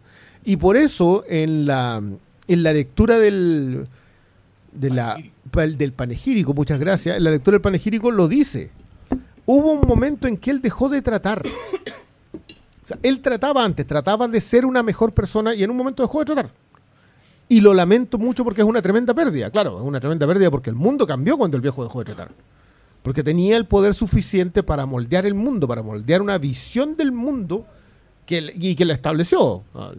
Y después viene la joya de terminó guerra, que, empezó él, pues. Entonces, y, ese nivel de lectura eh, creo que se queda, está muy bien puesto, está muy bien manifestado en la misma serie con lo que le va pasando a los, a los Roy y lo que te dejan entrever de qué era el padre. Porque creo que si hay algo que te queda claro es que lo que no tuvieron ellos. Creo que hay una muy buena mirada. Mm, todos sentían que tenían algo por derecho y todos lo perdieron en la última. Y toda la mirada, todo lo que ellos pierden está puesto en sus últimas tres escenas. O sea, uno perdió todo el reino y por eso está mirando el mar. Eh, lo que pierde Rom es quizás la parte más eh, entretenida, triste, trágica, de todas, porque el, el pedir un martini es, es esa cuestión es bellísima. Y, esa mueca, o sea, yo, elegiría ese clip. si, quería un Emmy clip, ahí está. O sea, esa mueca de. Es sabrosa en realidad. Esa, esa sonrisa de Gary sí lo logró, ahora quedó ella en lo más alto. Y después la mueca de, de derrota absoluta. Son, son tres gestos seguidos que tú decís, mm, espero que no compita con ninguno de los otros, porque los otros están exactamente en las mismas, ¿cachai? La, mano puesta, eh, Colin de fondo. Como eh, armarte una, la historia de un personaje que tampoco cambia. Yo, yo soy bien. Yo concuerdo mucho contigo con respecto a que en esta serie nadie dejó de ser quien era en el primer episodio. Tú los viste a todos cuando empezaron y el único que no era exactamente eso era Logan porque estaba muerto. Pero el resto son todos exactamente lo mismo. ninguno. Greg tampoco. Ese fue su arco. Morir. Eso, su arco fue, su arco, fue morirse, ¿cachai? Eh, pero, pero Kendall no cambia, siempre fue exactamente eso. Rom no cambia, eh, Gary no cambia, Marcia no cambia. Eh, ah, más allá de ese gesto de la diferencia entre cuando, cuando va a buscar la otra sus cosas al departamento. Y no hemos hablado de una de mis escenas clave en esta pasada, que es cuando ven al papá en el carrete. Porque ahí ven todo lo que ellos no tuvieron de su padre. Todo, ven que su padre era alguien que podía querer porque está abrazado a, a, Kerry, se hacen cariño, canta con sus amigos, está celebrando, están tomando, está con lo que el verdadero hermano mayor sí tuvo. Lo que el verdadero hermano mayor, porque nunca ambicionó el poder, que es el gran detalle. Como Connor no quería lo que su papá era, su papá podía compartir con él, Y no podía compartir con el resto. Todo lo que ellos quieren, el, el Roman se queda mirando lo que le pasa a Gary. Que se, se, colocan la cámara en él cuando aparece Gary mm. solamente para decirte, eso es lo que no tuviste.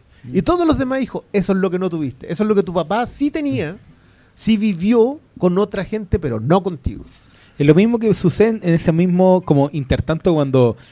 Y las medallas. Eh, hubo una repartija previa. ¿Y quién participó? Yo nomás. básicamente. Y nadie lo cuestiona, vos, ¿cachai? Creo que. No, y, cuando en la oficina se lo dice. Yo soy el mayor. Eh, no. En realidad no eres el mayor. El mayor era el otro que, no le interesó. Sí, pues no, está ni ahí con. Pero creo que es esa. Como el nivel de relaciones interpersonales que crea la serie, va a demostrarte al final que están tan desconectados de su padre estos cabros chicos que eran los tres porque, que eran los que ansiaban el poder. Pero es básicamente porque el viejo los crió en la competencia. Tipo. Los crió para pelearse el reino y los cabros chicos nunca supieron hacer otra cosa que pelearse el reino. El problema es que se lo tenían que pelear al papá y no entre ellos. El, el, el Rey Lear no es, no, es, un dato tirado al azar acá, ¿cachai? Es una cuestión como... está puesta. Eh, pero creo que lo pervierte como debe pervertirse una historia de ese tiempo en el siglo XXI la, retuerce para mostrarte que los pasillos del poder no son los mismos porque las casas del poder no son las mismas. Y sobre todo hoy día, cuando cambiaron tanto. O sea, hoy día los campesinos eh, tienen más poder, pero en realidad no porque están pegados al teléfono. Y, creo que, y creo que Matson lo hace hermoso también, porque te muestra que las horquetas no sirven de nada. Las horquetas y las antorchas no sirven de nada. Creo, al, momento en que te hacen la referencia en tres episodios en los últimos cuatro capítulos, en tres escenas en los últimos cuatro episodios, para decirte que Matson tiene la capacidad de moldear el mundo a través de meter algo que nadie sabe cómo funciona, pero ellos están haciendo funcionar. Eh, y después de todo eso te tiran la escena de la marcha en el final del episodio anterior. Ahí está. La orquesta y las antorchas ya no son nada porque están suficientemente controladas por el resto. Y creo que esa mirada del mundo que tiene Armstrong, que es más cínica que la cresta. Digamos, esta, esta serie, si que tiene algo más allá de su sadismo, es el cinismo de decirte, ándate para la casa, mira tele, pásala bien. Si también lo da el hecho de que este compadre trabajó en una serie que se llama Peep Show. No sé si habéis visto capítulo. No, no, no, no he visto nada. Ya, ve un capítulo de Peep Show y después hablamos. Pero es Armstrong. Sí, pues. Sí, que igual, igual hay que decirlo que Armstrong que es como una aparición. ¿Qué, ¿Qué, otro detalle cuando tú hablas de HBO? Ya, vale, David Simon es un autor en HBO, de larga data debe tener, qué sé yo. Trabajó con, con Alexander Skarsgård cuando nadie sabía quién era una parte del apellido. Eh, pero tiene The Wire, tiene Treme, tiene Generation Kill, tiene eh, Show Me a Hero, tiene eh, The Deuce. El tipo contaba un montón de historias en HBO. Pero no tiene un. Tiene The Wire eh, se me el, Alan Ball tiene Six Feet Under. No tiene otra después. Tiene True Blood a la que le fue 10 veces mejor que a, a Six Feet Under en números, pero no, no, no fue lo que fue la otra. Todos tienen una. Tú un vampiro sueco. Oye, si descargan en realidad ya tres. Brian Cox, de hecho, sale en Deadwood y sale acá. el, tipo igual como que tenido los tipos bueno, Brian Cox le gusta trabajar el hombre trabaja si le ofrecen pega él va eh, pero como que siempre es uno. Es muy raro ver a alguien que repita en HBO el, nivel de éxito. Eh, que no creo que sea malo también porque todas han, servido para generar distintas miradas. Eh, pero no, eso. Quería cerrar con eso. Oye, hablemos de. Mm, hablemos de la rata. ¿De Greg o del otro? Sí, hablemos de Greg. Hablemos de Greg. No, no de la otra rata. ¿Qué me miráis? no, nada, te, estábamos dando el paso para que hablaras. ¿Por qué? Miren, me están cuestionando porque vi Flash. Pero este vio. No, no, no, no, no. no, ¿Tú viste, no, no, Batman y llevaste a Guachupé, weón. Y nunca te me lo sacó en cara. Estamos hablando de que viste Flash. Te estamos hablando que no nos dijiste que viste Flash. ¿Cómo que no les dije? No nos dijiste. Weón, no. nos dijo, es como el pico, ¿cierto? nos vimos ayer, pero estaba pensando en sus hechos. No, nos juntamos ayer a ver Succession. Sí, pues me importa hablar con lo ustedes atendimos, Lo atendimos. Y después se fue y tuiteó, ay, mañana ve una película. Esperando, es lo que pasa, esperando una película, no me acuerdo. ¿Qué película, ¿Qué película vaya a ver? Flash, pero si ya les dije, nos dijo. les dije, Esto ya ha ocurrido, ¿cierto? ¿Qué nos sorprende este el cuento del escorpión una y otra vez? Nosotros somos la rana. No sé, yo solo quiero decir que me miran con malos ojos y Cristian Brune fue a ver Batman, se quedó callado semanas y llevó a alguien que le dicen guachupé. Pero llevó a sus amigos, po, sí, Por eso, po. Y yo lo trato de la misma forma. ah. Ah. Ya, no. Lo dijo él, no lo dije. Pero dice, dice ah, como si Ah, jaque mate, perdedores. ¿Cuestionáis? Estamos en la Yo misma. no cuestioné. No te cuestioné, no, yo te Bueno, el, a, propósito de, de, 50, pues, ¿cómo es la weá? Buena. ¿Qué? ¿Qué, weón? No puede ser nada si me hicieron filmar hasta que el alma, weón. Pero si no puede. Es Greg. Le deberíamos haber traído un autoadhesivo para Solo puedo decir, me gustó. Es lo único que puedo decir. Weón, está mi alma filmada. Es como el capítulo Bart el, capítulo de Tommy Jerry cuando, cuando vende para comprarse el No puede ser nada. Pues me gustó, es lo único. Ya, nada más. El primo Greg. Sí, no, es que mira, el, el primo Greg que eh, nos ha traído grandes satisfacciones en, en, esta serie. Hay que decirlo. Creo que eh, su, su participación. Mira, aquí lo vemos cuando está tratando de ponerle un autoadhesivo a, un, a una wea. Que creo que desde, desde su primera aparición, cuando lo vimos en ese corpóreo, vomitando por los ojos. Eh, de ahí en adelante nunca dejó de ser un gran personaje. Que creo que ese actor también. Yo no, sé si va a poder hacer algo más en su vida porque de hecho, el otro día mi hija estaba viendo una weá como en Disney Channel, así como de high school, y estaba ese weón que mide como dos metros. Entonces, eh, sí, yo dije, mira la rata, concha su madre. Y, mi, y mi, hija me decía, ¿por qué? ¿Ya la viste? Yo no, no hablaba de este personaje, hija mía. Eh, siempre tuvo gran comedia, siempre eh, funciona muy bien como el bufón de la mm. corte, como esa figura dramática, porque claro, es el weón que está metido en, las altas esferas de poder, pero siempre en su propio registro, como que, y que siempre es una, es una comedia. Yo tengo un sticker que me gusta mucho porque dice Confused y aparece Greg, y creo que es lo que define el personaje. El weón siempre está confundido, siempre no, sabe qué hacer, tartamudea cuando lo llevan a ese no, sé si decirle yate a esa embarcación donde podía aterrizar un helicóptero en la weá. pero el weón estaba preocupado porque, porque tenía un hongo en la uña y no se quería sacar los calcetines. Y, bueno, su participación en el último capítulo fue maravillosa porque eh, pasó una información clave con un. Con un yo encontré bastante admirable que se atreviera a sacar el Google Translate y que la weá funcionara también. Además. Gracias, Matson, eh, por eso. Pero el weón pasa esta información clave. Eh, se la juega siempre, siempre tartamudo, confundido y todo, pero siempre es capaz de mirar a los ojos al poder y decir, ¿qué hay para mí, en esto?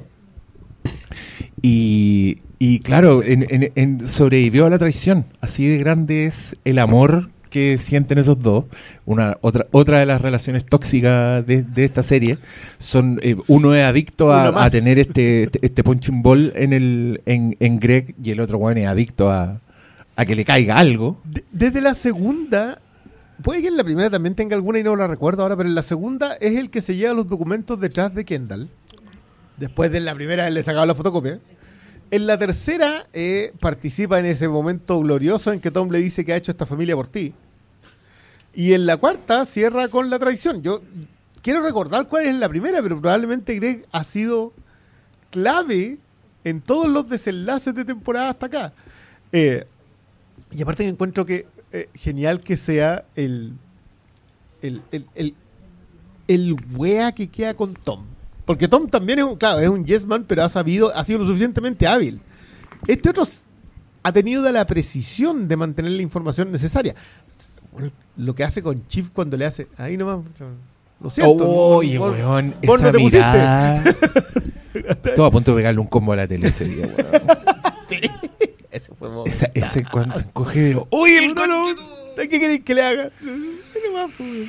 No, pero, pero siempre tuvo esos altos momentos. Y creo que, claro, uno lo identifica más por los excelentes momentos de comedia. Eh, pero no, no evalúa lo suficiente el momento clave que tiene cuando, cuando le dicen, no, hay que ir a destruir estos documentos. Voy a sacarle fotocopias mejor. Voy a destruir, pero voy a sacar fotocopias. Es que creo que, mira, a propósito, ahí tenemos en, pantalla ese, ese gran momento. Ah. Pero intente supervivencia. Si él le saca las fotocopias por si acaso necesita es que mira, sobrevivir. yo creo que no solo eso. Creo que gran parte de la gracia del personaje de Greg es que, sobre todo en los primeros capítulos, igual es, es el más cercano al espectador. Es el weón que, tiene como la, la, vida más normal. Es el weón que está pobre, que se está robando comida de la. de la. de, la. con, bolsita de caca de perro. Es el weón que después sufre, que, le critican la ropa, ¿cachai? Es, el weón que está genuinamente impactado por el lujo, al, al, principio sobre todo, pero también es el que le toca hacer como las weas más pedestres, como cuando lo mandan a buscar al, abuelo, eh, cuando el otro weón le pide droga y el weón va a comprarle a un, a un weón en el parque. Ese, ese tipo, como esa cercanía hacía el personaje muy. Pero después, cuando se empieza a perfilar, claro, te das cuenta que es una cucaracha, eh, un gran personaje. Pobre Gret, que tenía una herencia, ¿cuánto? ¿100 millones de dólares? Pobre. sí, es, que, tenía la media herencia, pero el weón estaba ahí fumando pito en un auto horrible, perdiendo un trabajo. La weá era el... pero era porque es que, igual es el momento clave de Greg, cuando el abuelo le dice, te doy esta cantidad de plata si te retiráis de esta cuestión para siempre, nunca más te volvís a meter en este lugar. Porque, claro, el, personaje de Yuan pero él, pero él prefirió lo que Don Francisco tenía en la caja. En el bolsillo. y ese, y ese, pero ese es, ese es su momento clave. También se quiere quedar en el lugar en donde está porque ver pasar el poder es más interesante que tener las lucas para mandarse a cambiar a la casa y no volver nunca más. Es que, ese es otro, otra prueba de que en verdad las lucas son irrelevantes. dramáticamente son irrelevantes para estos personajes. Sí, no, no, en ningún momento los hablan. En ningún, yo, yo, yo quiero decir, Connor se gasta, creo que son como 180 millones de dólares en tres episodios en esta cuestión. Como que, como que en un momento dice yo, ¿y, ¿y cuánto? 62 millones, ¿está bien? Y le compra el departamento por 62 millones de dólares. Y se había gastado 100 millones en la campaña. ¿Qué hace Connor? Nada. Más lo que se gasta en la, en la obra de teatro de la, mina, en donde también se tenía que traer arena. Quiero decir que los paralelos entre las otras series con el de la importación de arena tal están. Eh, pero parece que es escasa en Estados Unidos la arena. Eh, Levanten la mano los que ven Barry acá también y la vi. Ah, ah mira, mira que igual. Ya Manolo, no nos vamos de acá. Nosotros cerramos, déjanos los carnados. eh, dicho eso, creo que lo de Connor funciona también justamente por eso. O sea, es alguien que está tan por fuera, tan en, el margen de, y sin embargo vive, vive en exactamente el mismo mundo. Lo que a él no le interesa es el poder, más allá de que quiera postular a presidente. es, que, es que Connor es un poco el Phoebe de esta weá. Eh, Phoebe en, en, el sentido. No, es que esa es una figura del, del, del, sitcom, que es el personaje que se define como en su propio mundo, que es el personaje que está en su cabeza. Y sí, pues Connor no, no juega con la misma regla, que con la lógica de los personajes. También además me encanta que sea ese actor que es como un actor emblema de comedia, de Ferris Bueller, ¿cachai? Como que lo, hemos visto toda la vida. El otro día vi Máxima Velocidad de nuevo. Tiene un, es ah, Connor, es, siempre el mismo personaje, el personaje de su propio mundo. En Twister. Y, hay un sitcom que no vio nadie que se llama Spin City, que era para cagarse la risa. y, ese personaje era, era buenísimo, era como cruel. En ese, era el que tiraba la talla. el personaje pesado, así. Y era, una gran serie, grande Michael Fox. Em, pero pero acá también creo que siempre fue como el weón que aparecía y decía una weá completamente absurda en comedia, como que estaba en una, pero siendo la serie bien escrita que es, tuvo unos grandes momentos Connor donde me conmovió profundamente, sobre todo cuando declaró que él, a diferencia del resto, no necesitaba ser amado. Hmm. O, o, cómo vimos que Willa decidió quedarse con él, eh, de alguna forma el weón conquistó a Willa. Hmm y se casó con dos personas presentes porque el viejo se murió y esa es una imagen preciosa además que me da risa decirlo porque básicamente claro es un multimillonario de repente uno lo ve de lejos es un multimillonario que se está casando con bandera eh, porque están haciendo campaña porque quiere ser presidente porque se le cantaron las pelotas al weón porque está aburrido y yo estaba profundamente conmovido con ese momento. Es que, es como él enfrenta la muerte del padre también. Él enfrenta la muerte del papá sabiendo que sin, si es que no lo hace ahora se va a quedar solo. Si los hermanos, bueno, los hermanos no lo consideran hermano. Entonces, claro, el, no necesito ser amado, el que te fue, el que te llevó en, de expedición a pescar fui yo, porque el papá no te pescaba, El papá no, al papá no le importaba, ¿cachai? Y, no son, yo te diría que debe tener varios momentos de ese nivel de drama, eh, justamente porque es el que te sorprende con el, con el drama. Como siempre esperáis que sea eh, él, cuando es justamente algo más, te desarma. Y, creo que, la, que mejor le funciona es con, con Roman, justamente. Cuando lo, lo, porque lo saca de. le saca el piso. Y que, es algo que tiene harto Succession. Como que muchos personajes perdían el piso. Y por eso también me parece interesante que sigan siendo ellos mismos. Como que después de todo lo que les pasa a Kendall entre la primera, entre el último episodio de la primera temporada y el último episodio de la segunda temporada por el tema de drogas, termina participando en la muerte de alguien. El papá lo recibe destruido, asumiendo de que no lo va a poder traicionar de ahí en adelante porque sabe lo que sabe. Porque tengo esta información. Exacto. Eh, eh, avanza tres, cuatro episodios. Oye, pero ¿por qué estáis cerrando el, cuando cierra el medio digital? Porque mi papá me lo dijo. Y esa temporada termina con él traicionándolo ante la nación con Greg de fondo, ¿cachai? Eh, y la sonrisa del padre. Y con, la, con esa mueca. Eso no era una sonrisa. no, es una mueca. Es un rictus. Pero el silencio que le hace a Chip sí es. Este probablemente lo tiene. Este, este es quizás el que se lo merece. No hemos hablado del subrayado tachado. Está subrayado. Es que quién era. todavía, causa. Y por algo estaba Greg. Opiniones disímiles. por algo estaba Greg en eso. Hoy día vi un tweet chistoso que era, era el cuando el weón rapea, cuando canta L to the OG, Y alguien puso. Ese fue el día que el weón llegó y tachó la weón.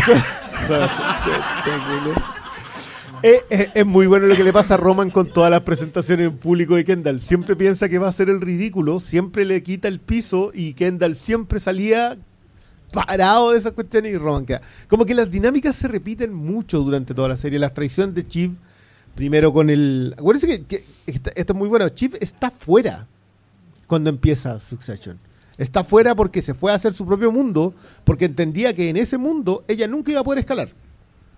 En, en ese mundo ella nunca iba a poder llegar al auténtico poder porque el papá era como era. Y, y, por eso también creo que cuando habla con Stu, y yo, yo también estoy más convencido que más que los pies sobre el escritorio, es el, ¿lo hacemos presidente? El zorroneo. Mm, Porque los ve, vuelve a ver ese momento en donde todos son eso que tanto ella despreció durante tanto tiempo, que tanto le impidió ser la mejor del lote. Y dices, ahí que no,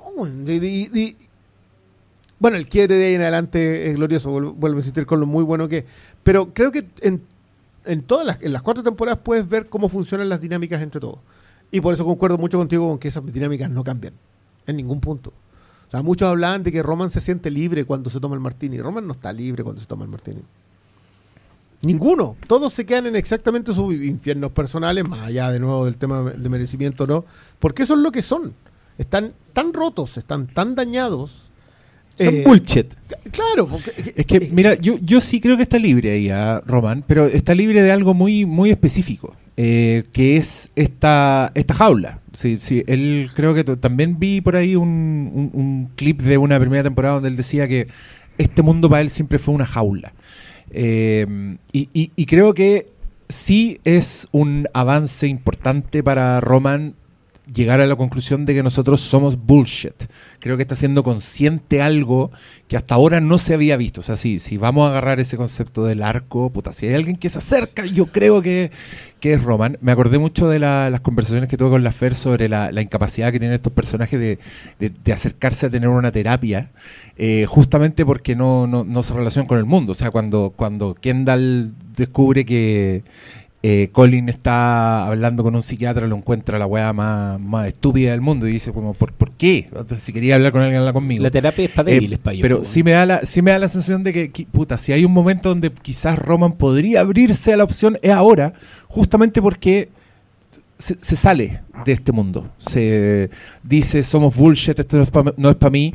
Y, esa sonrisa que puede significar muchas cosas, ¿eh? no necesariamente un, un, alivio, pero es una sonrisa que tiene el personaje que está solo, que puta, quizá es un camino a la sanación. No sé, yo escojo creer que sí, pero puede que sea también mi, mi propio mm, instinto de supervivencia, porque los otros dos están en la miseria absoluta. Entonces, no, no, no me, no me desagrada la idea de que sí, de, la idea de que puta, por lo menos este weón, que es el que vemos más niño además, el que vemos más, más vulnerable, y me encanta que la, serie haga hincapié de, manera visual de esto, porque eh, en, según este Instagram que te, muestra cuánto cuesta la ropa que usan los personajes, eh, Roman en este capítulo es donde usó ropa que podemos acceder todos. Eh, porque aparece con esa polera, pero creo que el efecto fue que el weón se veía aún más niño. Antes. O sea, yo lo vi y dije, pues, este weón tiene 15 años. ¿Cachai? Como cuando anda disfrazado de torero, engominado, con su slim fit y igual, igual pasa como por, pasa por adulto, pero en esa escena me pareció muy niño. Y el hecho de que se fuera a esconder con la mamá, también me lo, me lo confirma, ¿cachai? Me confirma que y, que el weón se diera cuenta en, ese minuto de decir somos, somos bullshit. También después de este momento catártico que hablemos de ese abrazo que, que le da a Kendall cuando el weón dice debiera ser yo, me veo muy bien para ser yo, o sea, un poco como diciendo yo, yo debería darme más para la cagá, para que piensen que no soy yo, porque me sacaron la chucha. ¿cachai? Eso, eso es lo que está, está diciendo en ese momento. Me, me veo demasiado bien Kendall entiende esa weá, lo abraza con fuerza, al punto que le, abre las suturas para dejarlo mal, para que la gente, para que pueda refugiarse en la excusa de que es circunstancial que él no sea el elegido, en un acto de amor que es gigante de parte de Kendall, em, que, también por ahí vi unos, unos tweets ahí como, ¡ay, qué monstruo! ¿Cómo es capaz de hacerle eso? Es uno de los actos de amor que vimos en, en, en este capítulo. A mí sí me da esa, esa esperanza verlo, verlo, verlo sonreír. Yo a mí me pasa Nos estamos acercando a, esa, a ese momento. ¡Ay, mira ah, Se nos viene la escena de la oficina. A los que no están acá y solo están escuchando esto, tenemos una pantalla gigante acá, donde estamos viendo en 4K.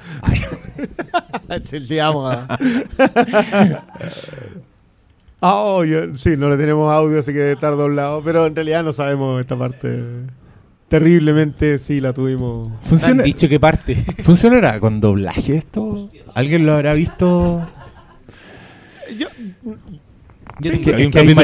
hay, matices actorales demasiado buenos en, el temblor de la voz. Bueno, yo creo que la, voz de Kendall es gran parte de lo, del, impacto que causa ese personaje, pero también creo que son personajes tan, tan bien construidos, no solo desde la, de la escritura, sino que desde todas las decisiones eh, involucradas detrás de la creación de un personaje, desde el registro del tono de voz, desde el, vestuario. Eh, pero acá todo se va a la mierda tan rápido, weón. Y en tantos matices. Ahí está, en la mierda eso. No, no, yo, yo, yo para mí se va aquí. Sí. Yo para mí se va aquí. No, no, no. Yo, yo creo que después de la cocina, después de la votación, cuando Chip titubea, ahí tú sientes. Ah, y, y, y sabéis que lo que viene eh, se va todo igual yo tengo. Kendall pierde el control, que, no lo, que no lo ha perdido hasta ahora. Que, que la cagó que el buen había salido airoso de todas las weas cuando, cuando Roman pierde el control en el funeral, el weón improvisa eh, un discurso y el weón se anota un poroto gigante, como que todos lo, saludan a él, como que él queda como el, mejor puesto. Pero acá se manda un papelón, cuando se pone a gritar se le caen las babas, weón, y, el doloroso contraplano de, los viejos que están al otro lado, donde se escucha absolutamente todo, weón. Cero privacidad. Yo, entiendo que esas oh. oficinas tienen una función de que estén así de abiertas para evitar... Eh, otro tipo de inconveniente, pero luego dramáticamente esta cuestión funciona así, pero una joya, pues todos están viendo, se escucha afuera, hay gente que se da vuelta, que lo encuentro eh, precioso, porque es como que... Pues ah, hasta, el, hasta, el, hasta, el, Weekend at Bernie se da vuelta a mirar lo que está pasando. no, no sé, pero a mí me, parece tan doloroso cuando el weón dice, me lo prometió cuando tenía siete años, weón. No le dije, mi, mi hija tiene nueve. o sea... No le dice me, me imagino una vida marcada por una weá que le Por una promesa que no. Le prometió eso En la dulcería. En una dulcería. Me llevó a una dulcería, claro, y era como un momento especial. No, pero me lo imagino como Simba, como hijo, algún día todo el Todo lo que es, todo lo que toca la luz. Además, me acuerdo, es que, es que los créditos hacen también que no, se nos olvide ese niño que le ponían un puro en su cumpleaños. Es una wea que no, son tan viejos estos personajes, no tenían por qué ser un ese, tipo, de cámara. Aunque a la Shiv igual le ponen como una distorsión de VHS, ¿te fijaste? Le, impulsan un poquito más. Tiene más sentido en, el, en el referente que son los créditos de, Game. ¿Te acordáis de los créditos de Game? que son iguales a los créditos de Succession. Algo de. Ahí tiene sentido porque es más viejo. Cuando él tenía 10 años era la única forma que tenía de, de filmar. Claro, pero acá estos no son tan viejos, pues igual tenían otro tipo de cámara. Ahí la vendieron los hueones, pésimo. Ah. Eh, no, esta, esta discusión acá, la cantidad de cosas que se lanzan, el tú mataste a alguien, que, que, que, la, que la razón no tiene mucho sentido. O sea, Chief le dice eso por decirle algo. Y lo desarma y el resultado de ese desarme es en realidad la razón por la cual no tenía que serlo, O sea, mm. esa pérdida de control es lo que es lo que le demuestra que no. Y, y el invento, es como trata de salir, es como es como ver a alguien tratando como cuando estáis tratando de, de meterlo con las piezas geométricas en donde no van. Es como un como el Tetris, pero meterla en el otro lado y veis cómo quedó la columna para cagar. Eso es lo que pasa, lo que le, lo que le pasa a tal. Es que también este, este es un gran momento que también nos remite a la, a la, naturaleza de, la historia, que tiene que ver con, los reyes y con, y con los linajes, porque es donde se sacan la sangre.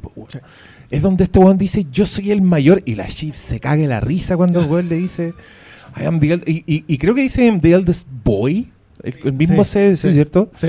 Y, y, después el otro güey le dice, eh, es, la única que puede continuar el linaje porque tu hijo es la que lleva el linaje. ¡Oh, ahí se le tira un concha toma! Porque ahí va encima le dice, lo, tenéis los cocos de plástico, se la, la, la, expresión. Y aquí el otro weón es está embarazada, suéltala. Bueno, esto se transforma en un audio comentario en las lanzas. bueno, y ahí terminó todo, todo el feudo, toda la disputa, toda la sucesión se termina en esa escena porque cuando ya Kendall sale ya está todo decidido. Pero aquí, ¿cachai? Que pasan estos breves instantes en que Shiv se va y el otro one llega a la sala de reunión a decir, oye, podemos hacer una pausa y retomar la votación. Y Frank le dice, viejo, ya fue. Ya fue, ya se votó, 7-6. Ya era, cagaste. Ya no lo tiene. Lo y lo que dice que no lo tiene es mm. el piso para, para llamar a una nueva votación. Ahí no tiene la mesa, que es el término del directorio. Eh, y, que también. ahí todo es claro. Y, que sorprendentemente ya habíamos visto una escena donde este weón pierde una votación así, pero por los palos. Ah, bueno, en resumen, una serie bastante recomendable. si no la han visto y están escuchando esto. Oigan, yo, yo creo que debiéramos abrir micrófono, ¿no? Sí, señor. Eh, los que quieran decir algo, acérquense. No tenemos micrófono inalámbrico. Aceptamos preguntas, sugerencias, todo insultos al doctor Malo por haber ido a ver Flash y no contarnos nada. Si no les puedo contar nada.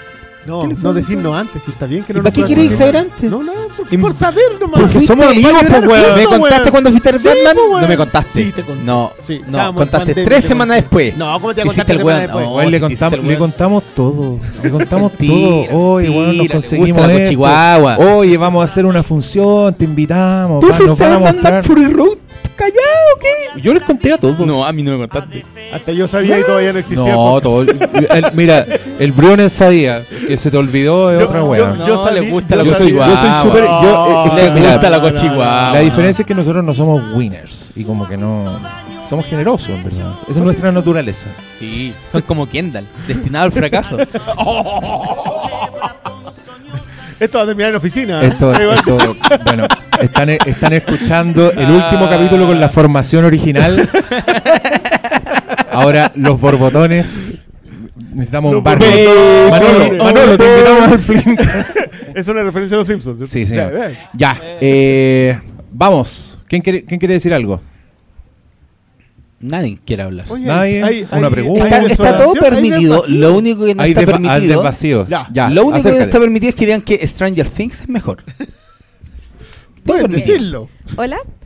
Eh, soy Mariela y antes que todo les quiero dar las gracias porque el Waystar Roycast ha sido maravilloso. Yo imagino que todos los que están acá lo han disfrutado igual que yo y ha sido bacán estar acompañado viendo esta tragedia.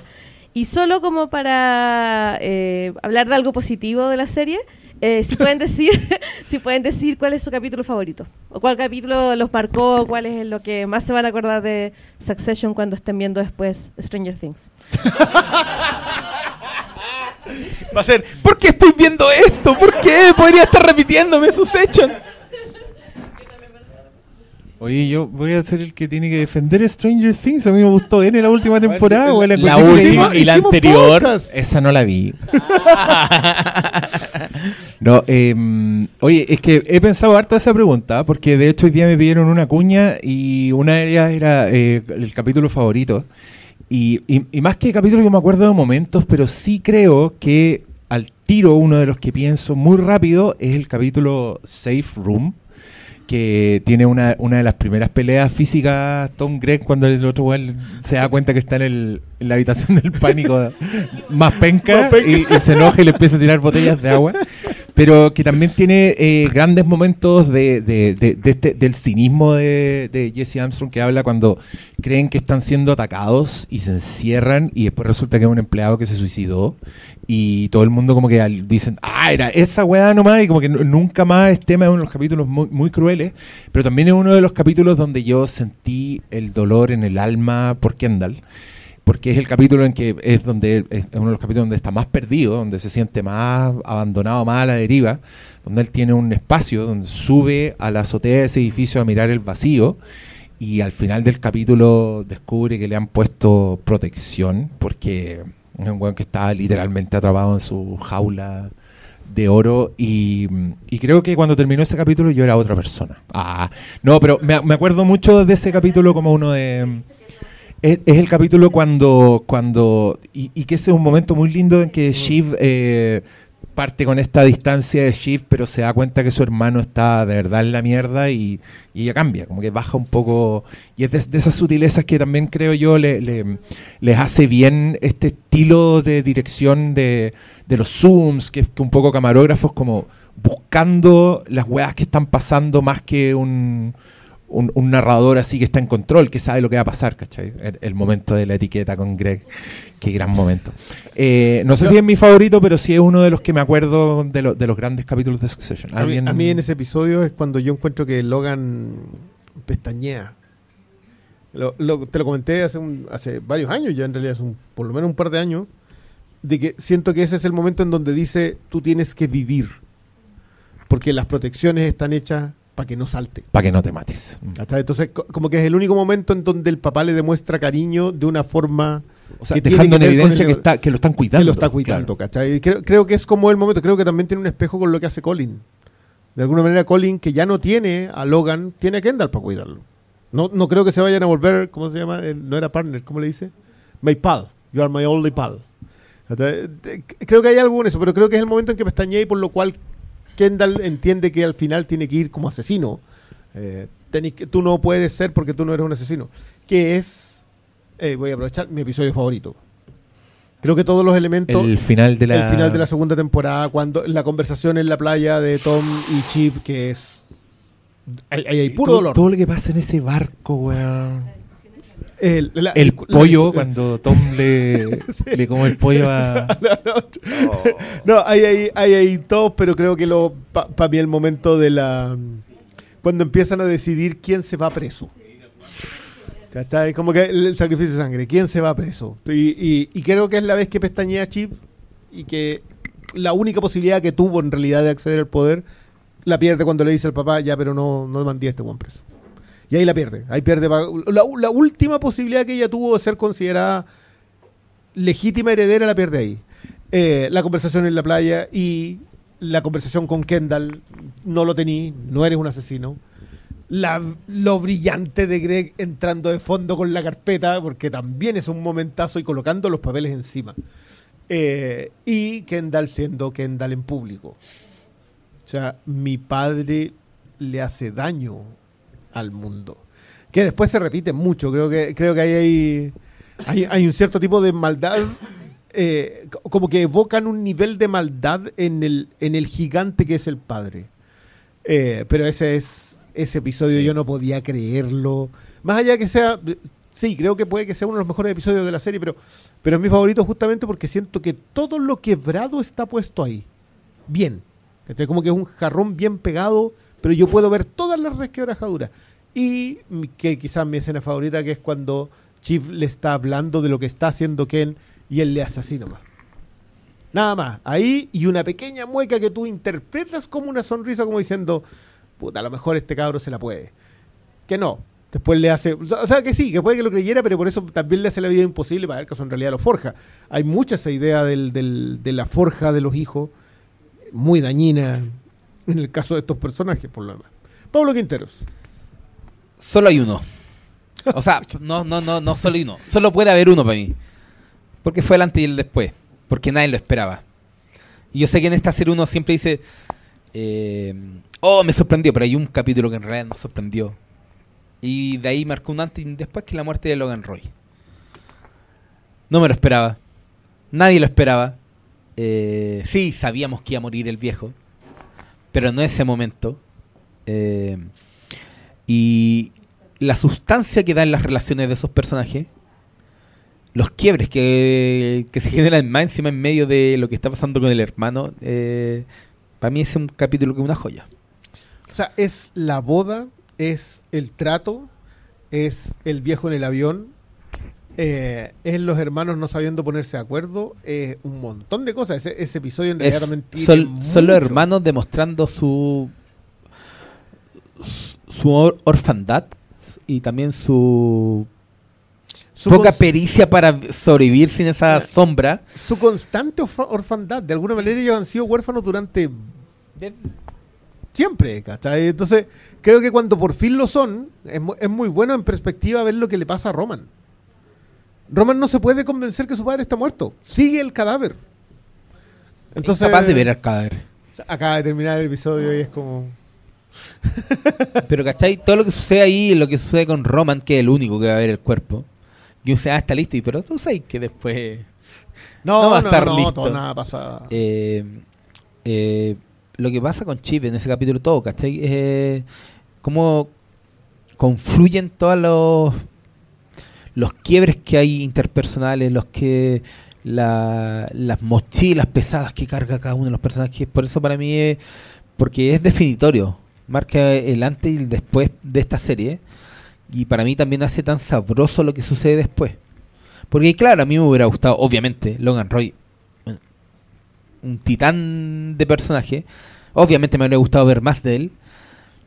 Pero creo que la serie... Es el puro video después de, ¿cierto? Ah, no, también está el video, el video cuando lo digitalizan. los bloopers. los bloopers. Eh, y no, y todo gira en torno a él después. Eh, desde que le hace el... Cuando Kendall da la luz verde para hacer la campaña en contra del papá. Eh, todo gira, y hasta en el último capítulo, todo gira en torno al Logan Roy. ¿Por qué? Porque él nunca tuvo al heredero. Eh, igual, me estáis definiendo lo que tú consideras el mejor capítulo. Sí, pues. Ya. Eso no es tu capítulo favorito. ¿Cuál? ¿El de la muerte? Sí, pues. Ah, ese es tu, capítulo favorito también coincide con las razones que me está dando que es el mejor. Sí. Vaya. Porque es el que define todo lo que viene después y, y también es todo lo que viene antes el punto de quiebre. Sí, yo estoy, yo estoy de acuerdo con eso. De hecho, yo en el, en, el libro de The Office, que mm, yo creo que lo pueden comprar. Michael Scott es Michael Scott, sí. Michael Scott es un, es un personaje universo en el sentido que todo el todo el cosmos de la serie gira en torno a él y eso a mí en The Office me parece muy refrescante. Creo que una de las gracias de de esa serie. Y al final hay un capítulo donde yo recomendaba series para ver después de ver The Office. Y una de ellas es Succession. Eh, y es por ese motivo, es porque creo que no había visto otra serie que tuviera un personaje universo como Michael Scott, un personaje centro del universo, en el que todos los demás personajes giraban en torno a él. Y claro, en parte tiene que ver con la, con, la dramaturgia, pero también con, con, la naturaleza de la historia que están contando. Y la cagó que Logan Roy muerto sigue siendo el, el, centro de, ese universo. Y ese capítulo es particularmente doloroso porque nosotros estamos con los hermanos y los hermanos no tienen idea de lo que está pasando y es dolorosamente poco clara la información que les llega, como nadie es capaz de decirles realmente lo que está pasando, tienen que hacer preguntas una y otra vez y no tienen ni un poder porque el weón está surcando el, cielo en ese momento. Y te das cuenta también que acá los millones son completamente irrelevantes. O sea, ese, ese, pobre niño Kendall diciendo al teléfono, necesito al mejor doctor del mundo, como una weá que es como claro, es como decir, necesito a Cristóbal Colón ahora al teléfono, como una weá que da lo mismo, no tener ninguna repercusión, no podía hacer nada, salvo ladrarle a la weá y tener, y tener esta incertidumbre. Y donde Roman inicia, como creo yo, su retroceso a la infancia, porque también es el único que está parado al lado del avión, cuando ve salir esa camilla y nadie lo está pescando, nadie se da cuenta que el weón está al lado y, el weón está como, como niño en un mundo de grandes. Y, y, no, y no, ceso de maravillarme porque eh, la, la, fisicalidad de Kieran Culkin, que parece como un, como un hobbit, así como un hobbit fit. Eh, en ese tipo de escenas esa weá funciona, pero aporta a la dramaturgia. Y, y, quiero agregar también esa escena porque la acabo de ver hace un rato. El weón lo hicieron firmar al lado de Matson. O sea, a, propósito de la fisicalidad de los personajes, Gwen le llegaba como al codo, ¿cachai? Y, y, su incomodidad era tan patente porque estaba al lado del que ya... De Tarzán, el, el, mismo dijo, weón, cree que mató al papá, ¿cachai? Weón dice, mató a mi papá, el responsable. Y tuvo que ir a poner carita al lado del weón y todas las interacciones que ellos tienen después de la discusión del otro meando, que, que, otra gran escena. Otra gran escena. Power move. que después de eso, eh, y no, y cualquier cosa que digáis, en realidad era una estrategia de negocio. O sea, lo tienen igual, tienen la capacidad de gestión, pero todas las veces que se encuentran después son un gracias por venir, pues Todos, en el funeral así como que lo mira y dice, ah, puta, qué bueno que viniste. Y todo el resto, cuando se ven en la fiesta, siempre están, está, nunca lo suelta. La firma del contrato final. esa firma, es que la firma del contrato, mira, el loco se va y puta, ya, gracias. Y, se, y sigue enchuchado con Lucas. Sí. Pero ahí ya no puede hacer nada nomás. Aparte que es buenísimo, sigo, me sigue cayendo muy bien Oscar. porque, porque se lo conoce, lo decíamos anoche, tú no sabes si es asistente, programador o un asesino a sueldo que lo anda acompañando. No tenía idea lo que es el loco de fondo. Es todo. probablemente sean las tres cosas. Es un Smither sicario. y, y, estaba viendo la, los behind the scenes y el loco es típico Daniel Grandote, así, puro payaseando igual que el otro que del Alexander Scarrer. Está... Me me ha, encantado también un poco la atención de las redes hay mucha gente permeando cosas, buscando clips de los Instagram de los actores más chicos, sacando detrás de escena. Ha sido como, como una idea de como despedirse de una familia a la que, a la que viste solo pasarla mal. Nunca los viste pasarla bien. Excepto en la cocina. Es que creo que los viste humanos, los viste en sus detalles. Creo que tenemos una cercanía con estos, eh, con estos seres eh, que, que es bastante inédita y que me da mucha risa los que están fuera del club, porque también entiendo eso, esos tweets, como que de gente que no ve Succession y pone como el fan de Succession dice, oh, esta fue la escena más increíble que he visto en mi vida y es un huevo mirando por una ventana. es verdad.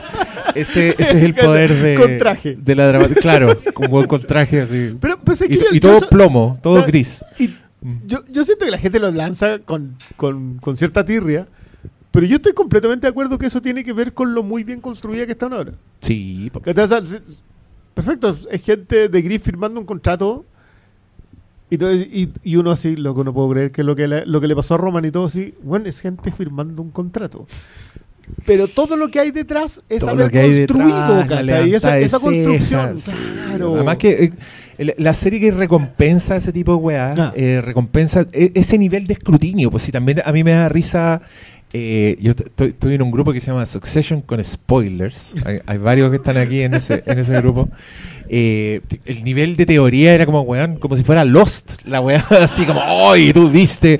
Alguien, gente analizaba. ¿Qué significan los, teléfonos? ¿Te acordáis que había esa weá como, ¡ay! los teléfonos. él es el único que no tiene Apple. yo vi dos joyas con eso. Una, alguien hizo, agarró el póster de la cuarta temporada y dijo. De las corbatas. No, y de Tom mirando ah, con Chip detrás en el reflejo. Y, hay que reconocer que eso, eso es. Volvemos a. Ah, claro, era lógico. Cuando pasó. Sí, Y lo otro de una chica que la semana antepasada predijo que Tom era el que se quedaba. Por el apellido. Por el apellido. Y esa cuestión, tú decís, ya, acá hay gente. a, mí me gusta esta cuestión. Me gusta mucho conversar de esto. Pero no, no a eso no, voy a llegar, bueno. no, olvídate eso. No, es que, es que a, mí yo creo, ¿por, qué me voy a robar la, la, diversión del descubrimiento? Porque, claro, también uno se puede volver loco y tratar de vaticinar, pero yo creo que. ¿Para qué? Si dejemos que gente más inteligente que yo haga eso. Sí, po. Eh, eh, a, mí, me gusta descubrir, pero una vez que termina, feliz de mirar todas esas cosas. pero también alguien se fijó que en, el afiche eh, solo Tom y Greg están con corbata. Y el resto no. Ah. ¿Y Logan? Y Logan. La media pista, pues, Lo de los barcos, lo de Kendall con el mar siempre es el agua. Alguien decía, loco, siempre es el agua. Fíjense en el momento en que se trata, entre comillas, de suicidar, que no sabéis si pasó eso o no pasó eso. Eh, el accidente que se le ahoga el, compadre, la vez en que él se escribe el número uno porque por fin es el número uno y se mete al mar, el remate de él mirando el, río. Típico de weón involucionado porque está volviendo a ser un renacuajo. Pero no sé, eh, es que sí, es que eh, suele suceder con las series que se quieren como anticipar a... Mm, bueno, obviamente con las series tipo Los sucedía mucho donde todos querían saber como las claves de lo que venía. Pero creo que hay series que logran ser eh, impermeables a ese a esa expectativa, a tratar de, anticiparse a lo que va a suceder. También eh, son impermeables a la idea de, de anticiparse como a los giros, porque eh, ya lo hablamos aquí, que hay series que se juegan por algo solo para sorprender. Hay series que han cambiado la ruta de la narrativa para sorprender a los... porque se han sabido detalle, se filtró algo, chucha, no podemos contar esto, cambiemos, ¿cachai?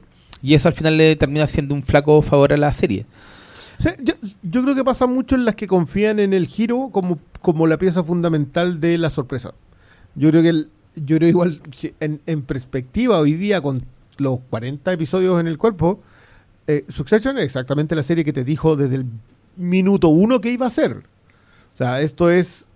Eh, es una familia que está impresionantemente dañada porque su padre ha sido un monstruo y un titán a la vez. O sea, de hecho, el panegérico tiene que ver con eso. Este caballero era todas esas contradicciones eh, y, e influyó y cambió el mundo. Y eso es. Toda la serie es exactamente lo que te dicen en el primer episodio cuando se están preparando que el viejo se muere.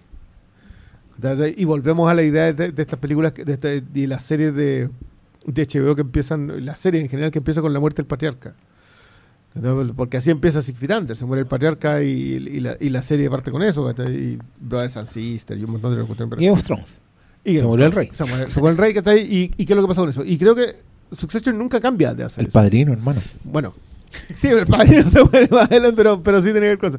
Eh, pero, pero a mí la idea de esta tragedia de largo aliento, eh, lo que más te va afectando es lo muy comprometido que estás con personajes a los que puedes despreciar, que son despreciables, o puedes quererlo siendo despreciable.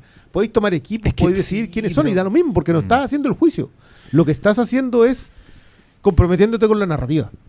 Y eso es un mérito exclusivamente de lo bien escrita que está esta serie, de lo bien dirigida también, no, no quiero quitarle el mérito al resto, pero la, la, precisión en la escritura va haciendo que cada vez te vayas comprometiendo más con ellos, ¿cachai?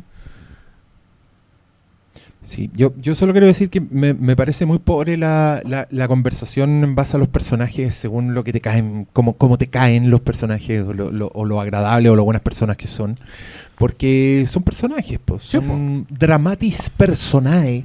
Y la gracia es que uno ve la weá, pues no, no los quiero para ser ni mi amigo, ni para que sea el padrino de mi, de mi hija. De hecho, es muy, ¿Sería amigo de quiero, Roy? Quiero sacar. Eh, soy amigo de, de Greg.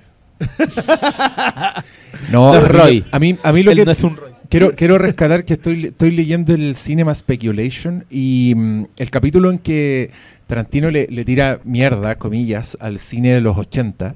Eh, que, me encanta porque todas esas cuñas maleteras que han salido en los medios, como Tarantino dice que lo peor es, no sé qué, es, porque sacaron de contexto algo de ese libro.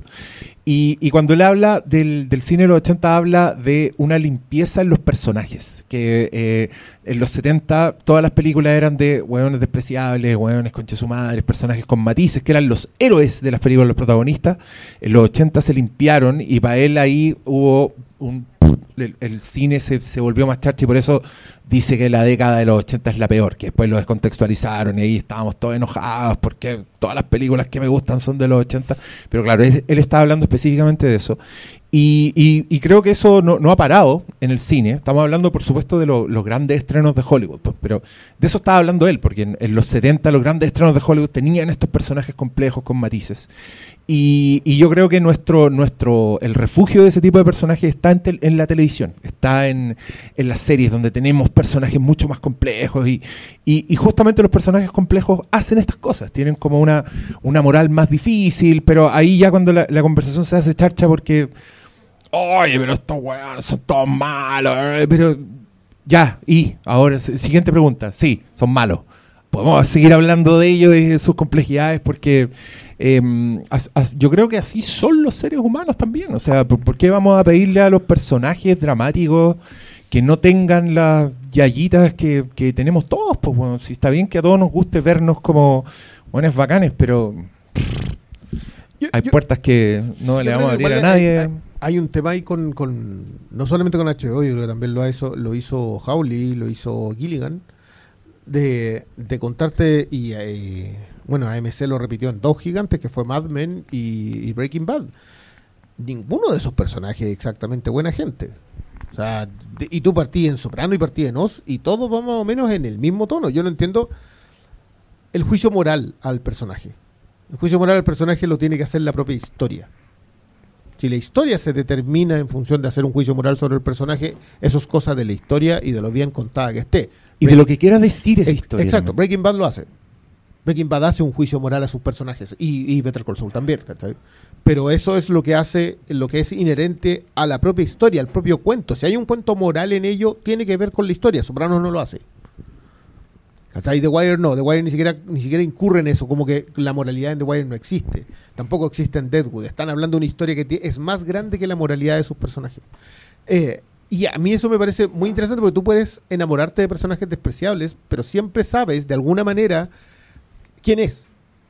Creo que, creo que es donde menos funcionó y mejor funcionó a la vez es con eh, Walter White de eh, Heisenberg.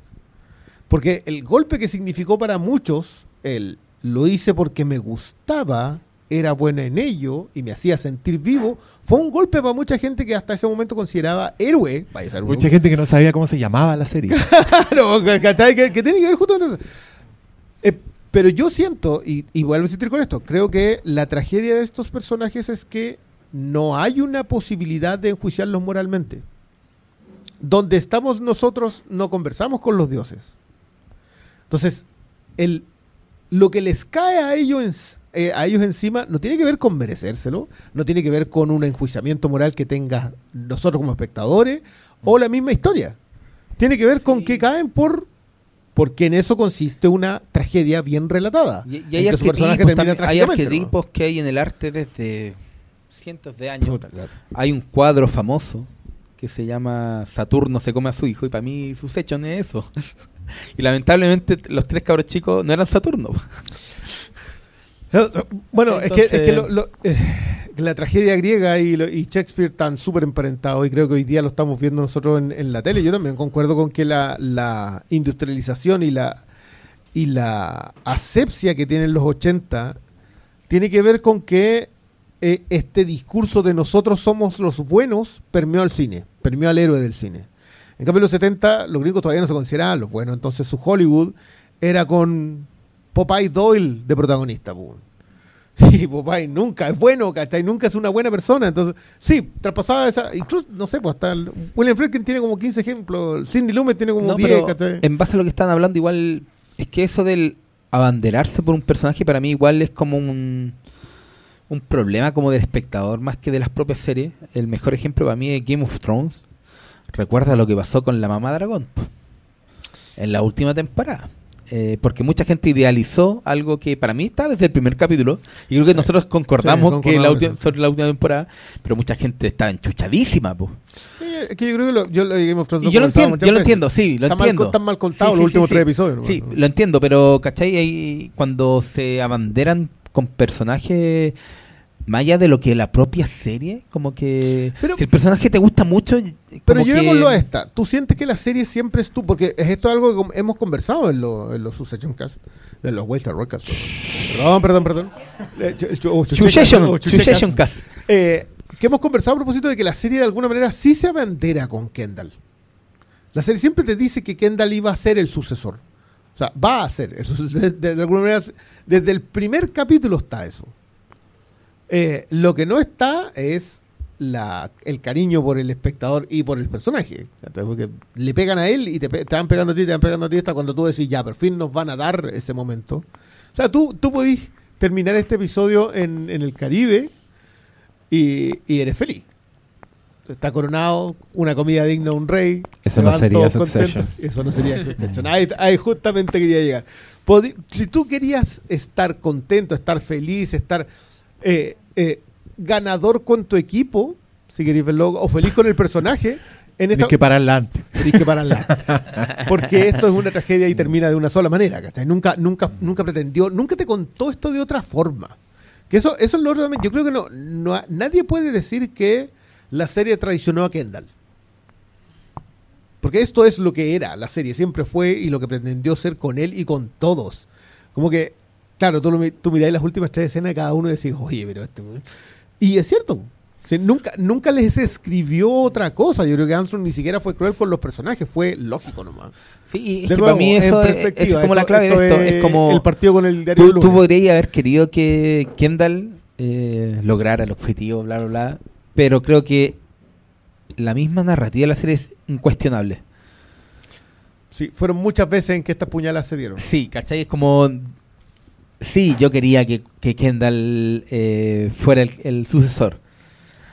Pero el fin de esta serie es incuestionable en términos de que lo que sucedió tampoco es sorpresa, tampoco hubo una traición a la narrativa de la serie, tampoco se siente como algo eh, puesto en pantalla solo para sorprenderte y a ti y cagarte la onda, que tú la adivinaste el final de la serie, te vamos a joder y no, no, no, eso no va a pasar, ¿cachai? Que de repente como que sucede en la serie.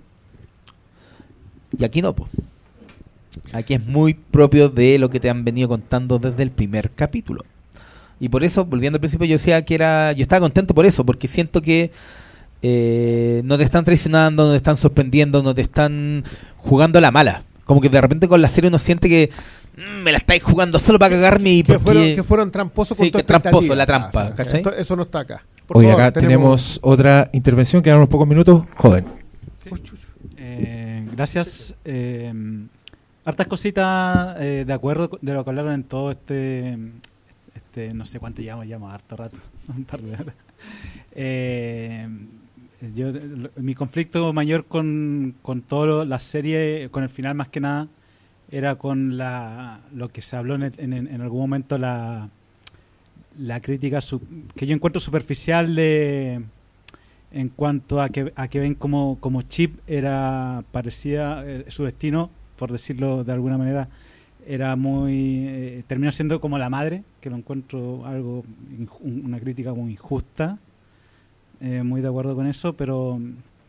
Pero ya en cuanto a la pregunta, son varias cosas, que, pero ya como estamos terminando, una pregunta que es más o menos concreta y que va más o menos con lo dirigió a, a lo que estaban recién hablando, si es que le encuentran alguna alguna falla, alguna pifia a la serie porque eh, eh, le hemos tirado puras flores en todo este rato y, muy merecidamente. Pero, no sé, yo por lo menos, en lo personal, a mí la serie en algún momento me, eh, se me perdía argumentalmente, no sé, por ejemplo, con el personaje de Sandy, de que de un momento a otro terminó en una silla de ruedas y yo no entendía por qué. Porque yo empecé la, serie como en la tercera temporada, a mitad. Entonces yo pensaba y que no entendía, era como que entre temporada, entre parones habrán contado alguna historia, che, yo no, sé, eran cosas que no me preguntaba, entonces entiendo que la serie eh, fue escrita, dirigida para y por, eh, por y para, las para los personajes. Muy narrativamente una, una, cosa espectacular, pero pero no sé eso, si, si les cuentan alguna... Si, porque damos a entender que, que Succession fue una, una, serie perfecta, pero no sé si, si sea tan así. No sé si ustedes le encuentran algún error, alguna pifia. Yo, yo voy a entrar con algo que a mí no me gusta y que lo he dicho desde el día uno. A mí no me gusta la cámara de esta, serie.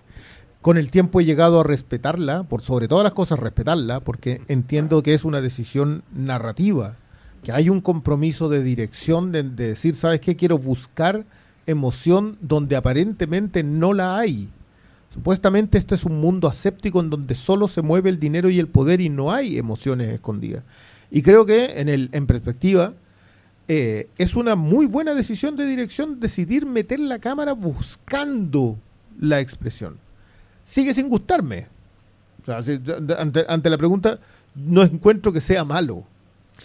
Eh, yo no creo que tirarle muchas flores a una serie es decir que sea perfecta. uno siempre puede escarbar y decir, ¿sabes? Que esta serie, mira, eh, debieron haber grabado antes porque Sarah Snook se le nota mucho que está embarazada en la última temporada. Pero puta, pero no parte de la serie, ¿cachai?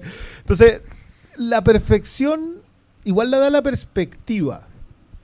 O sea, con los años, a mí The Wire y Breaking Bad probablemente me parecen perfectas.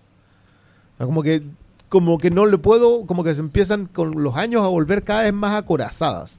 Pero necesitas conversarlas mucho tiempo. Y claro, son coincidentemente son dos series que se han eh, conversado mucho. Soprano encuentro que tiene flanco. Sobre todo, sobre todo la quinta temporada y el primer volumen de la secta. Ahí hay flanco. Pero en ese nivel, cualquier cosa tiene flanco y está bien, ¿cachai? Yo, yo por lo menos no tengo hoy día un día de, a menos de 24 horas de que terminara la, serie, no tengo queja alguna, pero sí tengo algo que no me gusta nomás. En, ese, en ese nivel estoy nomás. Mi queja es que se terminó. Siempre es tu queja. Eh, mi queja es que se terminó. Mi queja es que es una serie perfecta. Solo superada por los Vedenga. No, estoy bueno. Eh, no, creo que es que sí, yo creo que es perfecta en términos de lo, del nivel de la narrativa eh, de la serie de televisión. No sé, yo esta semana intenté ver una serie de Schwarzenegger que entregó Netflix y me costó ver el primer capítulo. Creo que me faltan cinco minutos. El primer capítulo, El primer capítulo. y yo amo a Schwarzenegger, ¿cachai? Eh, creo que es perfecta en términos de lo que es el eh, ponte tú, la media de la televisión, esto está demasiado por encima. ¿Sabes qué? Yo creo que igual tiene que ver con el eh, desvacío. Nos pasó también cuando, cuando termina Better Call Saul. Nos pasó cuando pasó, se terminó Breaking Bad, estuvimos llorando. ¿Yo te vi llorar? Camináis, a la siguiente y, siendo buen material, no podéis verlo. que fue algo que lo comentamos a propósito de lo que nos pasaba con Televisión. Tenéis este punto de comparación. El desvacío real. Mm. Claro, el desvacío es una cosa constante. Tú siguen siendo series de televisión. Entonces tú comparas una serie de televisión con otra serie de televisión, no es lógico que lo vayas a hacer. No, no te pones a decir, ah, pero es que esta serie de televisión tiene este presupuesto y está pensada para este grupo objetivo y por lo tanto no puedes compararla con esta otra que tiene este... No haces ese ejercicio. Son series de televisión nomás. Entonces le reclamas el nivel de escritura a la que está al lado. Sí, también uno se tiene que poner como en el nivel, no, que hacer como los pasados acá, el Calier de cinema que dicen, Twin Peaks, la mejor... No es película, weón, es serie. ¿Cachai? Creo que al final... Eh, mi queja, de hecho, lo es que a mí siempre me gustó el, tema de, las cámaras porque rompía la norma de una serie cuadrada que uno podría haber esperado de este mundo tan aséptico, tan aséptico ¿cachai? Entonces creo que eh, yo nunca tuve problemas con esta serie en términos de cómo se hizo, qué nos cuentan. De hecho, es todo lo contrario. Yo estaba embobado con lo que nos contaban. Eh, puede que haya algunos resquemores. Yo era Tim Greg y debería haber salido el CEO para demostrar lo burdo de todo. Eh, Muy ganador todo. Pero creo que... que, si no nos van a echar. No, sí, yo, yo lo encuentro bien perfecta, pero sí creo que si le quieres encontrar defectos, eh, maratoneala. Ve muchos capítulos, uno detrás de otro, porque se hace evidente un poco la... la mm, esto lo, estoy diciendo así con unas comillas gigantes, eh, un poco lo forzado de los conflictos, en el sentido de que Succession es una serie donde no hay momentos de calma, ¿cachai? Donde eh, las weas se revierten rápidamente, lo, lo, la, la, la situación gira a, a lo desfavorable para los personajes muy rápidamente. Y si la veis en maratón, te das cuenta como que esto en verdad es un poco una fórmula, ¿cachai? Y, y, creo que es algo que le pasa a Silicon Valley también, que tiene ese mismo tipo de personaje que es un sitcom donde bueno, cada vez que los personajes tenían un respiro, pasaban tres weas y retrocedían tres pasos. Y si veíais cuatro capítulos al hilo, te dabais cuenta un poco como de la, de la omnipresencia de ese recurso dramático. Lo comenté, lo comenté, en un capítulo que hablamos de Silicon Valley que mi mujer dejó de, ver Silicon Valley, como la veíamos siempre, y dijo, no veo más esta Un día dijo, siempre les pasan, cuando tú pensáis que les puede pasar algo mal, les pasan dos cosas peores. Sí. Y el momento en que se paró y se fue fue cuando se le caen las llaves, cuando se tiene que devolver. Y se le cae la tarjeta y no puede irse en el, en el Y dijo, ya, paremos esta guapa. Y se paró y se fue. Y, yo estoy de acuerdo con eso. Y, pero, pero, sí, ¿sabéis qué? Creo que es algo. No sé, yo vi la segunda temporada en maratón porque se la repitió mi mujer. O sea, no se la repitió. Yo le dije, ya, veamos sus hechos. No la, no la vio. Entonces volvió un día de vacaciones y se la vio como en menos de una semana y no se acordaba de nada. Y viéndola de nuevo, no me pasó eso. Porque sentí que el peso del, de lo desfavorable estaba siempre. Entonces ellos se levantaban, eran dos pasajes para adelante y uno para atrás. Es que yo no, puede ser formulaica, pero no lo no, yo, es que yo, yo, no lo creo, pero sí me pasó que yo también maratoneé, creo que me la repetí. Mm. Una, una de mis repeticiones fue en maratoneo y me acuerdo un día estaba exhausto. Creo que vi tres capítulos al hilo y dije, no, esta weá hay que dosificarla. Pero no puedo culpar a la serie si yo la estoy consumiendo mal, ¿cachai? O sea, como dije antes, creo que Succession es una serie que requiere estas pausas que usa muy bien el, la semana entre medio que tenéis para verla. Entonces, claro, que yo estuviera exhausto porque me zampé cuatro o tres capítulos al hilo no, es culpa de la serie. Pero sí hace ver esta, este tipo de cosas y yo podría entender a alguien, ponte tú, que, que le moleste ese tipo de cosas, que diga, puta weón, ¿cuántos capítulos estuve invirtiendo en la importancia de la familia Pierce? Y después pareciera que esa weá quedó en el aire, ¿cachai? Pero al mismo tiempo creo que e, es el mundo que te retrata esta serie, donde ese es el tipo de weas que pasan, donde una semana vais a estar luchando por un trato en específico, por una wea, pero después algo va a hacer que la wea cambie y ahora es otra cosa lo importante y es otra wea que se va a estar desarmando a cada rato, ¿cachai? Entonces estoy siendo un pésimo abogado del diablo, pero hice lo que pude. Pero fue un buen intento. Reconoce, la es perfecta. Yo, yo vuelvo a insistir con la perspectiva, pero da lo mismo, si no podemos viajar al futuro para decir, ah, sabéis que sí. No. no, yo creo que le podía encontrar en algún momento pifia si querí, pero no, pero yo por lo menos no se las veo hoy día, ¿no? Y, estoy sumamente consciente de eso, más allá de que haya cosas que a mí no me gusten. Puedo, puedo, decirlo. Oye, no. Ya, algún, una última. Nada, ya, vamos, la última. Así, sigue, la hacemos corta. Porque nos están subiendo las mesas. eh, no, muy corto. No sé si esto lo, comentaban al principio porque llegué un poco tarde, pero eh, ustedes siempre hablan, sobre todo Hermes, del tema de que un buen final debe ser eh, inesperado pero inevitable, ¿cierto? Entonces, eh, estamos claros que es lo inevitable en este final. la pregunta es, ¿qué creen ustedes que sería lo, lo inesperado? Lo inesperado fue que ganara Tom, lo inesperado fue que los hermanos se pelearan al final, porque quizá ese es el ingrediente que, logra que el final sea exitoso y sea tan satisfactorio, porque si fuera solo inevitable, quizá no funcionaría. Entonces, esa es mi pregunta. Ya, eh, es compleja la pregunta porque, claro, todo lo, inesperado después nos parece inevitable. O sea, después mm. con el tiempo a mí todo me parece lógico. Eh, me siento tonto por no haberlo previsto incluso. Eh, pero creo que para mí todo me fue pareciendo muy sorprendente cuando lo veía. Sí, lo dijimos al principio, pero por ejemplo que partiera el capítulo y muy temprano te dijeran, eh, ¿cómo, ¿cómo era la...? cuando se hablaba del que iban a parar el trato, se me fue la palabra que usan. Las regulaciones. Las regulaciones, claro, que era como muy importante, pero de pronto fue, las regulaciones pasaron, ahora estamos para adelante. Eso para mí fue sorprendente. dije, ah, esta weá no era tan importante como yo pensaba, vamos a lo otro. Y también fue sorprendente, por ejemplo, que Shiv se diera vuelta. O sea, si yo veía los primeros cinco minutos y, alguien me dice, oye, Shiv se va, a cambiar de bando, y yo te digo, sale acá, weón, ¿dónde la viste? Pero cuando ocurrió me pareció súper inevitable, me pareció lógico, eh, coherente con los personajes, porque fue la rata Greg la que está ahí como usando sus artimañas para enterarse, weá, pasando información, eh, asegurándose con él sacar algo, ¿cachai? Entonces, todo el rato todo me fue pareciendo muy, muy sorprendente y muy, y muy inevitable. Y cuando terminó dije, esta weá solo podía terminar así. Así que en, en ese sentido yo, yo estaba muy sí, cumplió el objetivo y, nada me pareció sacado de la raja. Para mí no es inevitable. ¿eh? O sea, cuando yo espero una serie, yo creo que tiene que ser coherente con lo que nos han venido contando desde el principio y voy a poner dos ejemplos de series cuyos finales han sido ampliamente cuestionados y no voy a hablar de Game of Thrones.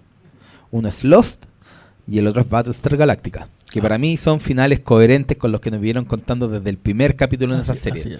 Y hay gente que con la que no están contenta, pero también va por la expectativa, lo, lo, que esperan, lo que quieren que pasen con los personajes.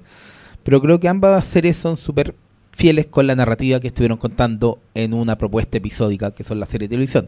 Entonces, eso para mí es más importante que lo que me han venido contando, en lo que yo he invertido tiempo, porque no, una, no es una película de Dora, eh, son los eran seis temporadas, más de 70 episodios. 80. Eran, la, la, pues, la primera nomás eran 24, ¿cachai? Eh, cuando las propuestas episódicas son fieles a los que no han contado desde el primer capítulo, eso a mí es algo exitoso. Te guste o no te guste, eso eh, es donde a mí radica el éxito. Entonces, cuando me dicen que en Battlestar Galactica fueron. Eh, se fueron en la volada hablando de Dios, loco. ¿Viste ah, las series del primer episodio? El, el, es amén. Siempre hablaron de Dios, pero bueno, no, yo no, no, y lo mismo de los con la, con la importancia de los personajes y la relación y lo que pasaba en el tiempo ahí en la isla. Todas esas cosas. A lo que voy es que cuando una serie para mí, eh, más que inevitable es que sea coherente con los que no han contado. Y por eso para mí da el ejemplo de cuando sacan estas cosas de la raja como para sorprenderte como audiencia, porque, ay, ustedes ya la, le, le achuntaron a lo que va a pasar. No, les voy a contar algo. Y de repente son eso, esas cosas que sacan que no tienen nada que ver con lo que ha sido la serie. Y ahí hay muchos, muchos ejemplos. Creo que de hecho es más, son más recurrentes de que ese tipo de ejemplos de, de la serie que son coherentes con lo que no han contado. Entonces, para mí hay más valor en eso eh, y, va en la experiencia episódica. Ah, yo inesperado y, y, sentí que la escena era inesperada y la reacción de los personajes, del personaje, era inesperada. yo entendía que si a Tom le ofrecían la pega, Tom le iba a tomar. Eso lo sabíamos pero las razones y la articulación de la argumentación de las razones que hace Lucas, con toda la lógica que tienen, o sea, yo no quiero competencia, yo no quiero una socia, yo no quiero alguien que me mandonee, yo me la quiero culiar. La reacción de Tom a eso, eso es para mí completamente inesperado. Yo, yo sentí que, que sí, ese era Tom, pero jamás esperé que hiciera algo así. Sea, si, quiero reducirlo como a ese tipo de, de funcionamiento, me es inesperada la escena en la cocina. Porque sí sé que ellos son hermanos y sé que son familia y sé que se criaron de niños juntos, entonces eso puede pasar, pero no esperé que me lo mostraran. Entonces, muchas de las cosas que ocurrieron en este episodio yo no esperé que me las mostraran. Sí entiendo, y en eso concuerdo con Malo, de que es completamente coherente con todo lo que siempre ocurrió. Pero sí, eh, esta idea de lo inevitable tiene que ver con el desenlace y no con la forma de mostrarte el desenlace. Eso es lo inesperado. Es inesperado que sean tan buenos para imitar al hermano. Obvio, en las familias eso pasa, pero es inesperado que te lo muestren. Es inesperado. Son pequeños detalles que lo hacen inesperado, Y, creo que eso es, un gran mérito, dale. Sí, no, es que no, no quiero robar eh, con, el, con los conceptos. Eso lo dijo Vince Gilligan cuando hablaba de, los finales de, de, su serie y me pareció muy acertado. Dije, eso es. Mm. Eh, Así que no, soy yo nomás. no, inclusive es que en este último no, no lo hablamos cuando Chip antes de todo, antes de que ella sepa que la van a traicionar, llama a Tom y le, como que le dice... La escena del... De, la última vez que eh, vimos está, ¿Estás dispuesto a seguir con esto? Y como que Tom le dice, no lo sé. Tampoco para mí fue inesperado. una relación. Sí. Eh, no, para mí es que, bueno, pero tampoco para mí eso era como una gran conversación a propósito de si ellos dos en algún momento se profesaron amor. Y es una, una muy buena conversa porque yo en lo personal creo que Tom sí se enamoró de ella, pero de lo que ella era en, que no tenía que ver solamente con la mujer, sino que con todo, con el apellido también, con de dónde venía. Pero la, la conversación en la playa, por ejemplo, cuando él le dice cuánto daño me has hecho, yo hubiese estado mejor sin haberte amado pedazón de que no tiene mucho que ver con esto, por eso te digo que me sorprende. Sí, pero sí es lógico. Pero claro, pero en ese sentido cuando tú también es un es, muy hermoso que es otro otro clip que vi reflotar hoy en las redes sociales que hoy día me cayeron muy bien las redes sociales. no como Que es cuando eh, Logan le dice a Shiv, eh, tú te casaste con un hombre inferior a ti porque no soportas la idea de que alguien te vaya a traicionar. Y, creo que vimos justamente un Tom que ha mantenido viva la llama de ese amor, porque yo creo que sí se aman, pero se aman como esos personajes. pueden, amarse Pueden amarse. Eh, justamente excediendo las expectativas de Shiv y traicionándola. Porque eso es lo que ha hecho que Shiv no lo suelte. Porque Shiv es no lo puto Tom. Y Shiv ha sido capaz de perdonar todo y ha levantado unas banderitas blancas eh, en esta temporada que Tom siempre le cerró la puerta a las narices. Esa weá también me pareció completamente admirable de su parte, porque yo siempre he dicho que Tom es un personaje invertebrado, como weón, que te crezcan las pelotas de una vez, que lo volví a gritar ayer cuando Matson le decía, me quiero volver a tu esposo. No, está bien, decía el otro weón. ya, pues weón. Lo entiendo. pero claro, el weón justamente demuestra Somos Hombres, para Shiv, él se transforma en Mr. Darcy cuando le dice, no sé si quiero tener una relación contigo. Cuando le dice, no sé si eh, tú vayas a poder ser madre y cuando la traiciona, que ya, ya lo ha hecho tres veces y ya no lo puede soltar porque el weón está más, no lo puede controlar. así veo yo esa, esa relación y me parece sorprendente e inevitable también. Así que, muy bien.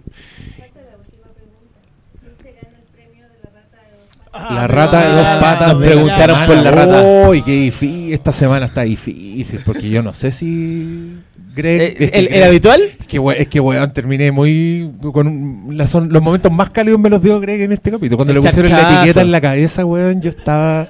Es que ese momento es demasiadas cosas a la vez, cabrón. Es revelación de personaje, es chiste, es remate de una weá que está establecida, es como es terminar con los dos personajes. así se hace la weá. siempre he dicho como, ¿cómo se hace? Así se hace la weá. Eso, a eso hay que aspirar. Esa es la vara. Yo, yo, quiero decir que esto lo he pensado también desde ayer. El, rata de dos patas. El rata de dos patas Award. Eh, y yo, es, que, Hugo, yo siempre dije que Hugo se, otra canción. Pero creo que en esta pasada, creo que Tom es el merecedor del Tom, sí, sí, pues. El definitivo. No, y el, se me había olvidado la frase, el somos hombres es... Somos hombres. Que es cuando el otro le dice, no me quiero... Eh, bueno, somos hombres. Y, eh, bueno, es... No, yo creo que en el último episodio sí se lo ganó Tom. y por eso, por eso fue el, el sucesor, creo.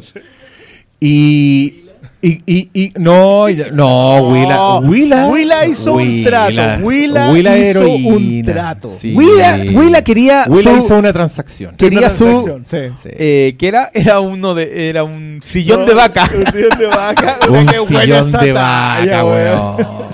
Y ahí... un sillón con piel de vaca. 8 mil dólares. Como dijo Caroline, Logan odiaría en su link. No, tenga y, y de tampoco porque Stewie fue fiel con su amigo y estuvo de su lado y cuando su amigo perdió fue donde tenía que ir. Yo tampoco creo que Stewie fuera fuera merecedor acá. Él votó por su amigo. Sí, su amigo no, votó por el amigo. La frase que, después somos hombres lo, fue a saludar. Se ganó con el No, Tom hizo todo para estar ahí en esta pasada, lo de la entrevista. Cuando le dice a ella, porque la ve sospechar y sabe que si no le dice puede perder en la otra pasada. Cuando se agarra con Greg, qué, qué momentazo. Yo de verdad quiero ver el, el tras de escenas de eso porque estoy seguro que los charchazos se los pegaron. No, a mí no me cae ninguna duda. Es que creo que todos los charchazos son. son, son, charchazos. Sí, todos es muy real. Jugar la pelea de Shiv con Roman. Por favor, volvamos a ese momento que a mí me sorprende. Creo que uno de los momentos. Y como y, yo también, yo tengo una hermana que es un año menor que yo y bueno, nosotros nos sacábamos la mierda. Pero eran weas así que alguien las vería y yo creo que no, no, no intervendría porque la weá es realmente brusca. Eh, y, esa weá yo no la había visto en, en, pantalla de alguna forma. Entonces vi como esa química que, bueno, ya no se parecen nada, pero tienen esa weá, son de los hermanos más creíbles que hemos visto. No, y, toda la reacción en esa pelea donde Greg le pega el charchazo y no responde Tom, como que siga, ya, como que ya aquí lo dejamos, ¿cachai? Pero también muy propio los No, pues si él responde y el otro devuelve y están ahí en un mejor charchazo fue de Greg. Pero el, también, el aletazo. El aletazo, sí. Y, y, también vi hoy vi un tweet de alguien decía que por fin Greg devolvía un golpe y yo creo que no, yo creo que Greg ha devuelto hartos golpes y me acordé del momento cuando, cuando devuelve uno de los mejores golpes, que no es físico, que es cuando le dice a Logan, ¿y tu hijo dónde están?